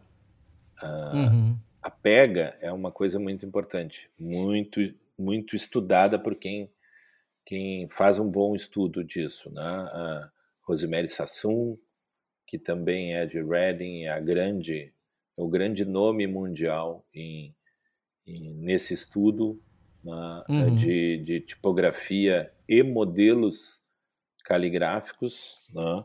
Ela é a grande é o grande farol do meu do meu estudo. Né? É, Sim. Ela tem, sei lá, 15 ou 20 livros só sobre esse tema. Né? E ela tem coisas específicas sobre, sobre canhotos, tá? Que eu não pude estudar. É, Para dislexia, sim, tem alguns cuidados que a gente procura ter, diferenciar algumas letras e tal, né, para justamente. E isso a gente vê na maioria dos modelos caligráficos, dos modelos de escrita cursiva dos países, esse cuidado, uh, por exemplo, de dar algumas pistas a mais no que, né, principalmente para para diferenciar do, do P, né? um problema de espelhamento, uhum. espelhamento entre as letras, né? B e D, a gente procura Sim. cuidar isso. Mas para canhoto, não. E, e, e, essa coisa da pega, é, sempre tem, né? vem essa instrução para cuidar para a criança, principalmente não pegar em garra, né? é, não uhum. pegar o lápis em garra. Isso acaba causando dor, né? Quando tu vai escrever muito e, e, prejudica a escrita. E, e para o canhoto é, é uma luta, né? É uma luta, é, um, é injusto, né? nada nada foi pensado uh, direito aí para o canhoto. Uhum. Mas vou estudar, Thiago, prometo. Ah, isso é o legal de falar com alguém que é completamente leigo no assunto, né? Que talvez é, venha uma, uma coisa que estava um pouco fora do radar, assim. Mas que ótimo. Não, nunca, que... nunca teve, nunca teve. É, uh, eu, eu, falei aí, uh, como eu te falei lá na Tipi, o, o Gary Leonidas, que é um, um grande tipógrafo aí que estava dirigindo a minha mesa lá no, no encontro, ele, uhum. ele falou: ah, você tem que você tem que ter olhar para o canhoto e, e para o disléxico. Isso aí, em todo encontro, todo bate-papo, cada palestra sempre aparece esse esse tópico. Tá? Mas é, é, aquela é aquela questão, né? A gente tem que primeiro vamos, vamos trabalhar o, o, o, grande problema e daí quando a gente al, alcançar sucesso vamos, vamos detalhando, né? Uhum, senão, sim. não, não, né? Senão não dá. Sim, sim. Claro. É, o, é, o, é o, sim. O, o, mínimo, o mínimo produto viável a gente tem que pensar, né? Mas é interessante, cara, é um campo muito interessante de, de, de continuar. E como eu pretendo continuar nisso, né? Vamos lá, vamos olhar também para o canhoto. Acho muito apropriado isso. E o, e o design, é, ele tem sempre que ouvir o, o usuário, né? Que a gente, a gente trabalha aí para atender a, a, aos problemas dos usuários. Bem, é... bem, infelizmente eu queria ter entrado mais cedo na, na conversa, mas não consegui. Muito obrigado, minha empresa desgraçada. É, mas, tendo isso em mente, infelizmente a gente precisa fechar. A gente poderia falar sobre muitos outros aspectos aqui. Eu tenho certeza que durante o papo ainda iam aparecer outras perguntas, outras coisas que a gente poderia explorar. É, como, por exemplo, o meu ódio sobre cadernos, aqueles cadernos espiral 10 matérias quando você ou tá então, muito no começo ou muito no final. Eu ia tocar nesse fica assunto, um né? desnível né? enorme. Mas esse caderno também, não, o caderno também não é ruim para o canhoto, é, não é? Péssimo, é péssimo. Péssimo, né? Sim. Não, pro canhoto nada ajuda. Quando o canhoto sou eu, que, que não tenho coordenação motora direito. É muito, é, tudo, é muito chato isso, né? Por que, por que o caderno não pode ser reversível, né? Só que ele tem uma cabeça e um pé pensado para o destro. Ele poderia ser reversível. Por exemplo, olha que legal, eu, eu peguei uns, uns, uns, type specimens, né, que são folhetos promocionais das, das famílias tipográficas, né? Lá na hum. é, é que eu, a recém cheguei de um encontro com a Type Together que aconteceu lá na Espanha. Eu peguei uns, uns specimens deles é, de letras é, em hebraico. E o folder abre. Ele, ele, uhum. ele não tem a dobra à esquerda, ele tem a dobra à direita. E eu não me toquei disso. E um aluno né, meu que chegou e disse: assim, Olha, professora, abre da abre da direita para a esquerda. Daí eu digo, ah, mas claro, né? É hebraico. mas eu não tinha me tocado daquilo ali que abre no sentido. No, né, no outro sentido. A, a, o fluxo uhum. é totalmente invertido. Né? E o, mas um caderno podia ser reversível. Né? Simplesmente vira ele. Se não tivesse cabeça e pé pensado também para o destro. Né?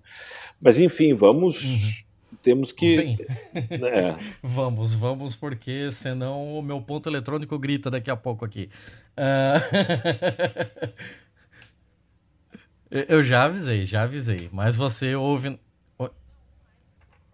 Ah, tá. Tá, desculpa. É, eu tô fazendo essa. Esse tô fazendo. Aqui. O, o, o, telefone sem fio aí, eu não estou ouvindo a Letícia, né? É, pois é, eu tô meio que tendo a Letícia aqui no meu ponto eletrônico. Tivemos algum problema no meio da gravação aqui. E agora o Sandro não ouve a Letícia, a Letícia não ouve o Sandro e ah, eu é? ouço os dois. então a gente tá meio bagunçado Você se deu aqui. bem aí, Thiago. E é por isso que eu que tô puxando agora a parte final do, do episódio, apesar de ter chegado no finalzinho e essa honra era para ser da Letícia. Mas dito isso, vamos então para para balada do pistoleiro, que é o nosso quadro aqui de recomendações, de dicas. É a parte é, pseudo-cultural do nosso episódio aqui, em que todo mundo dá qualquer tipo de, de dica cultural. Pode ser livro, filme, receita, lugar para se visitar, é, fonte tipográfica, pode ser qualquer coisa. É, Dona Letícia, você quer começar? Não. Para dar para dar tempo para o Santo falar, não? Não, porque porque não, não sei nem se eu vou colocar isso, porque não, não, não dá para ninguém reagir. Ele não pode responder ao que eu ia dizer, porque ele não está me ouvindo, então não vou falar nada. Faz você sozinho. Tá. Qualquer coisa você faz o seu como uma inserção posterior. Sim, sim. Então. Depois eu faço, pode acho melhor. Ser?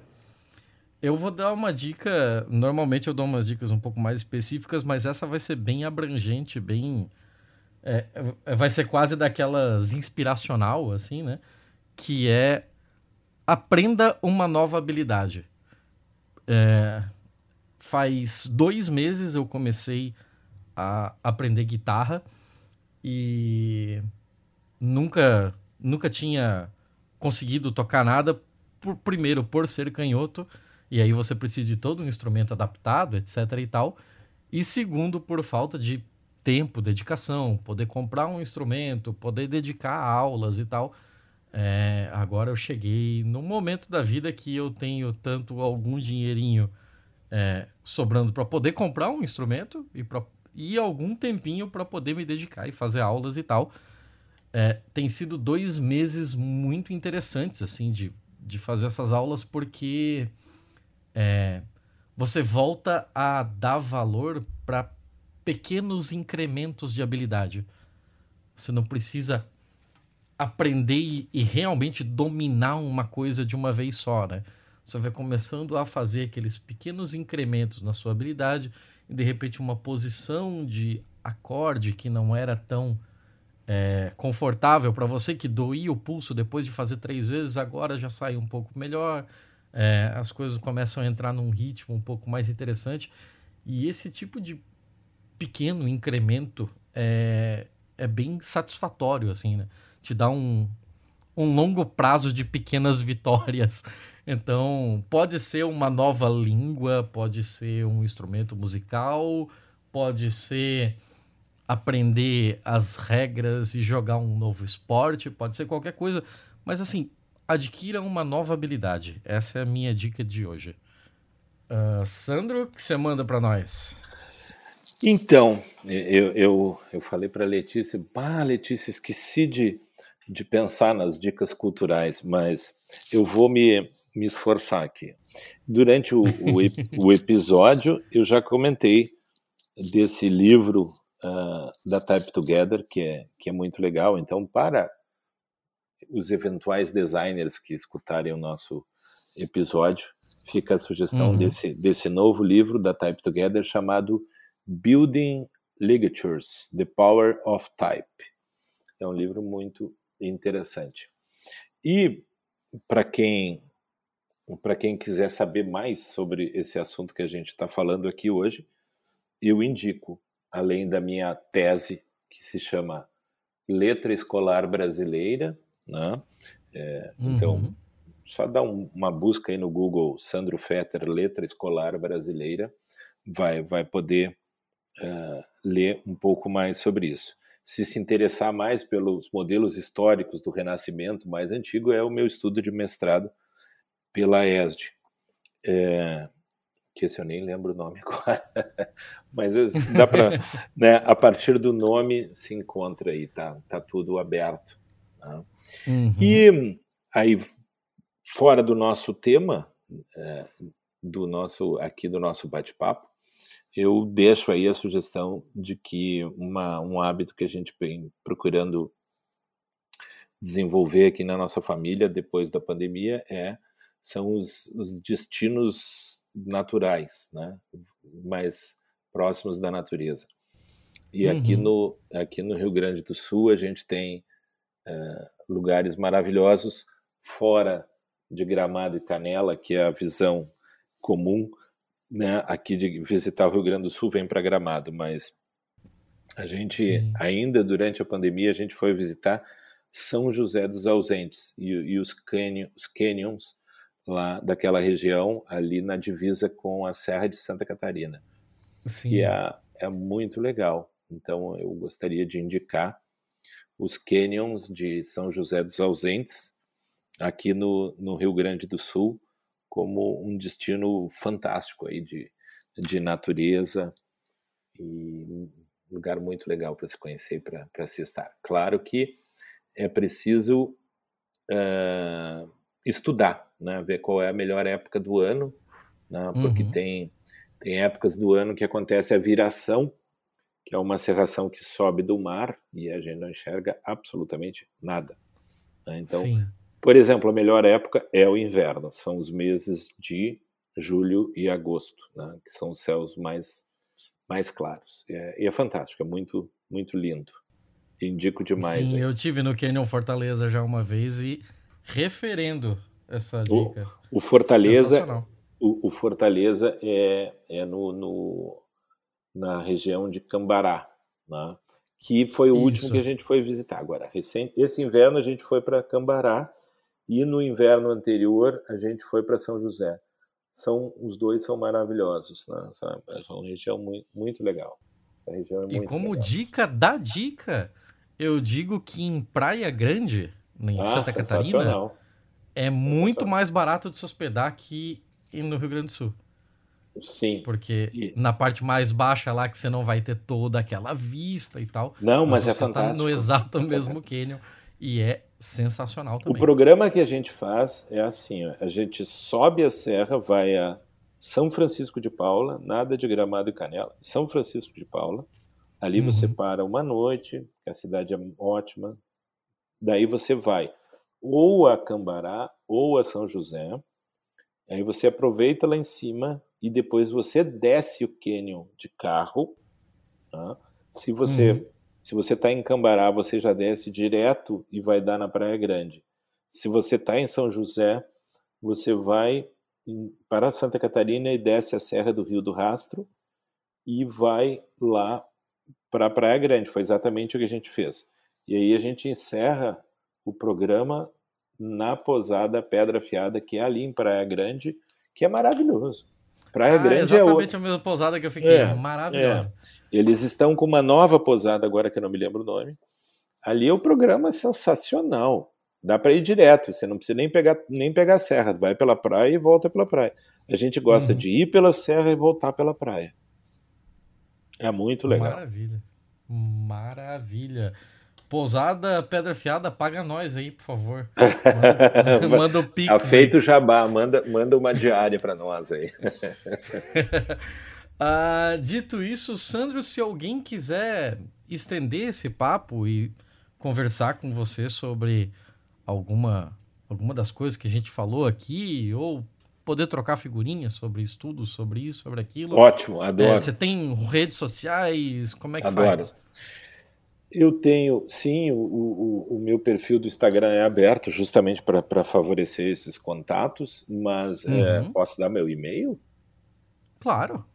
É, meu e-mail é sandrofetter, com dois T's, F-E, uhum. dois T's, E-R, sandrofetter.gmail.com. Pode me mandar o um e-mail, eu, eu converso com várias professoras aí é, do Brasil, né? Uh, envio a minha fonte, aí elas dizem, ah, olha aqui, eu acho que tu tem que mudar isso, melhorar aqui, uh, é super legal isso, adoro isso, e, uh, enfim, todo o intercâmbio que puder ser feito, eu acho sensacional, acho muito bom, eu trabalho com isso, estou falando aí com gente, educadores do mundo inteiro agora, é muito bacana, muito bacana Maravilha. mesmo. Maravilha. No que a gente puder é, encurtar esse caminho aí, servir de ponte para o pessoal conhecer mais esse tipo de, de. até de área de conhecimento mesmo, né? O segundo programa Sim. que a gente faz já sobre, sobre fontes, a gente fez sobre o, o Letras que Flutuam lá, da, das tipografias do, dos A querida Fernanda. Querida Fernanda. É, então é. a gente, a eu, gente eu não ia... tem absolutamente nenhuma afinidade com essa área de conhecimento, mas a gente tem muita curiosidade. Então a gente está sempre metido por aí. Que legal, cara, que legal. Eu, eu queria agradecer muito aí o, o contato de vocês. Eu fiquei é, super feliz de poder estar tá conversando. É, é, é o primeiro bate-papo assim que eu tenho sobre o tema. Falei para a Letícia que estou comunicando esse estudo aí que a gente fez com a Type Together, que a gente está fazendo em primeira mão né, uhum. Para o pro programa de vocês. E eu e a Fernanda temos, somos filhos dos mesmos orientantes lá na Este. Né? uh, o, o, professor Guilherme e a professora Edna Cunha Lima. E eu gosto muito da Fernanda, o projeto dela é lindo demais, demais, é muito legal. E eu fico muito feliz e agradeço muito a vocês. Estou triste agora porque eu não posso dar um tchau para a Letícia aí ao vivo né, no, no programa, é né, uma pena, mas é. a gente se fala. Sim, sim. E Sandra, assim, ó, estamos de microfones abertos aqui, de portas abertas. Tipo, se tiver uma novidade, se tiver um evento, um livro, qualquer coisa assim para divulgar, entre em contato conosco que a gente passa a ficha aqui. Beleza, que ótimo. Ano que vem, quando a gente começar a publicar a nossa, a nossa é, nosso portal de dados sobre educação e, a fonte e o livro que vai acontecer, acho que a gente faz um novo bate-papo aí, eu, eu, eu, eu peço para vocês, tá? Claro, por favor. Vai Legal. ser um prazerzão. Legal, curti demais aí. Bem, então é isso. É... Redes sociais do Pistolando muito rápido. É... Instagram e Twitter como arroba pistolandopod. Se você quer mandar um e-mail pra gente, sei lá, solicitando alguma coisa que a gente citou no episódio e não deu tempo de anotar, não tá na ficha técnica e tal, primeiro procura na ficha técnica lá em pistolando.com. Se não tá lá, entre em contato conosco, tanto pelos comentários no próprio site ou então pelo e-mail contato@pistolando.com. Você tem uma notícia, você tem alguma coisa que gostaria de compartilhar com apenas um dos hosts? Eu sou no Twitter o arroba Thiago CZZ, Thiago com H, underline CZZ. E a dona Letícia é a arroba Pacamanca. Paca, o pequeno mamífero, manca porque ela manca. É a vida. É... Dito isso, eu acho que fechamos. E, pô, Sandro, obrigado, obrigado demais pelo, pelo papo, pela simpatia, pela disponibilidade de, de gastar aqui duas horas com a gente. E, nossa, tô, só posso agradecer. Eu que agradeço, Thiago. Muito obrigado aí a vocês. Muito obrigado também a todo mundo que nos ouviu até aqui e até semana que vem. Este podcast foi editado por estopimpodcasts.com.br. Cadu, valeu pelo contato. Beijão.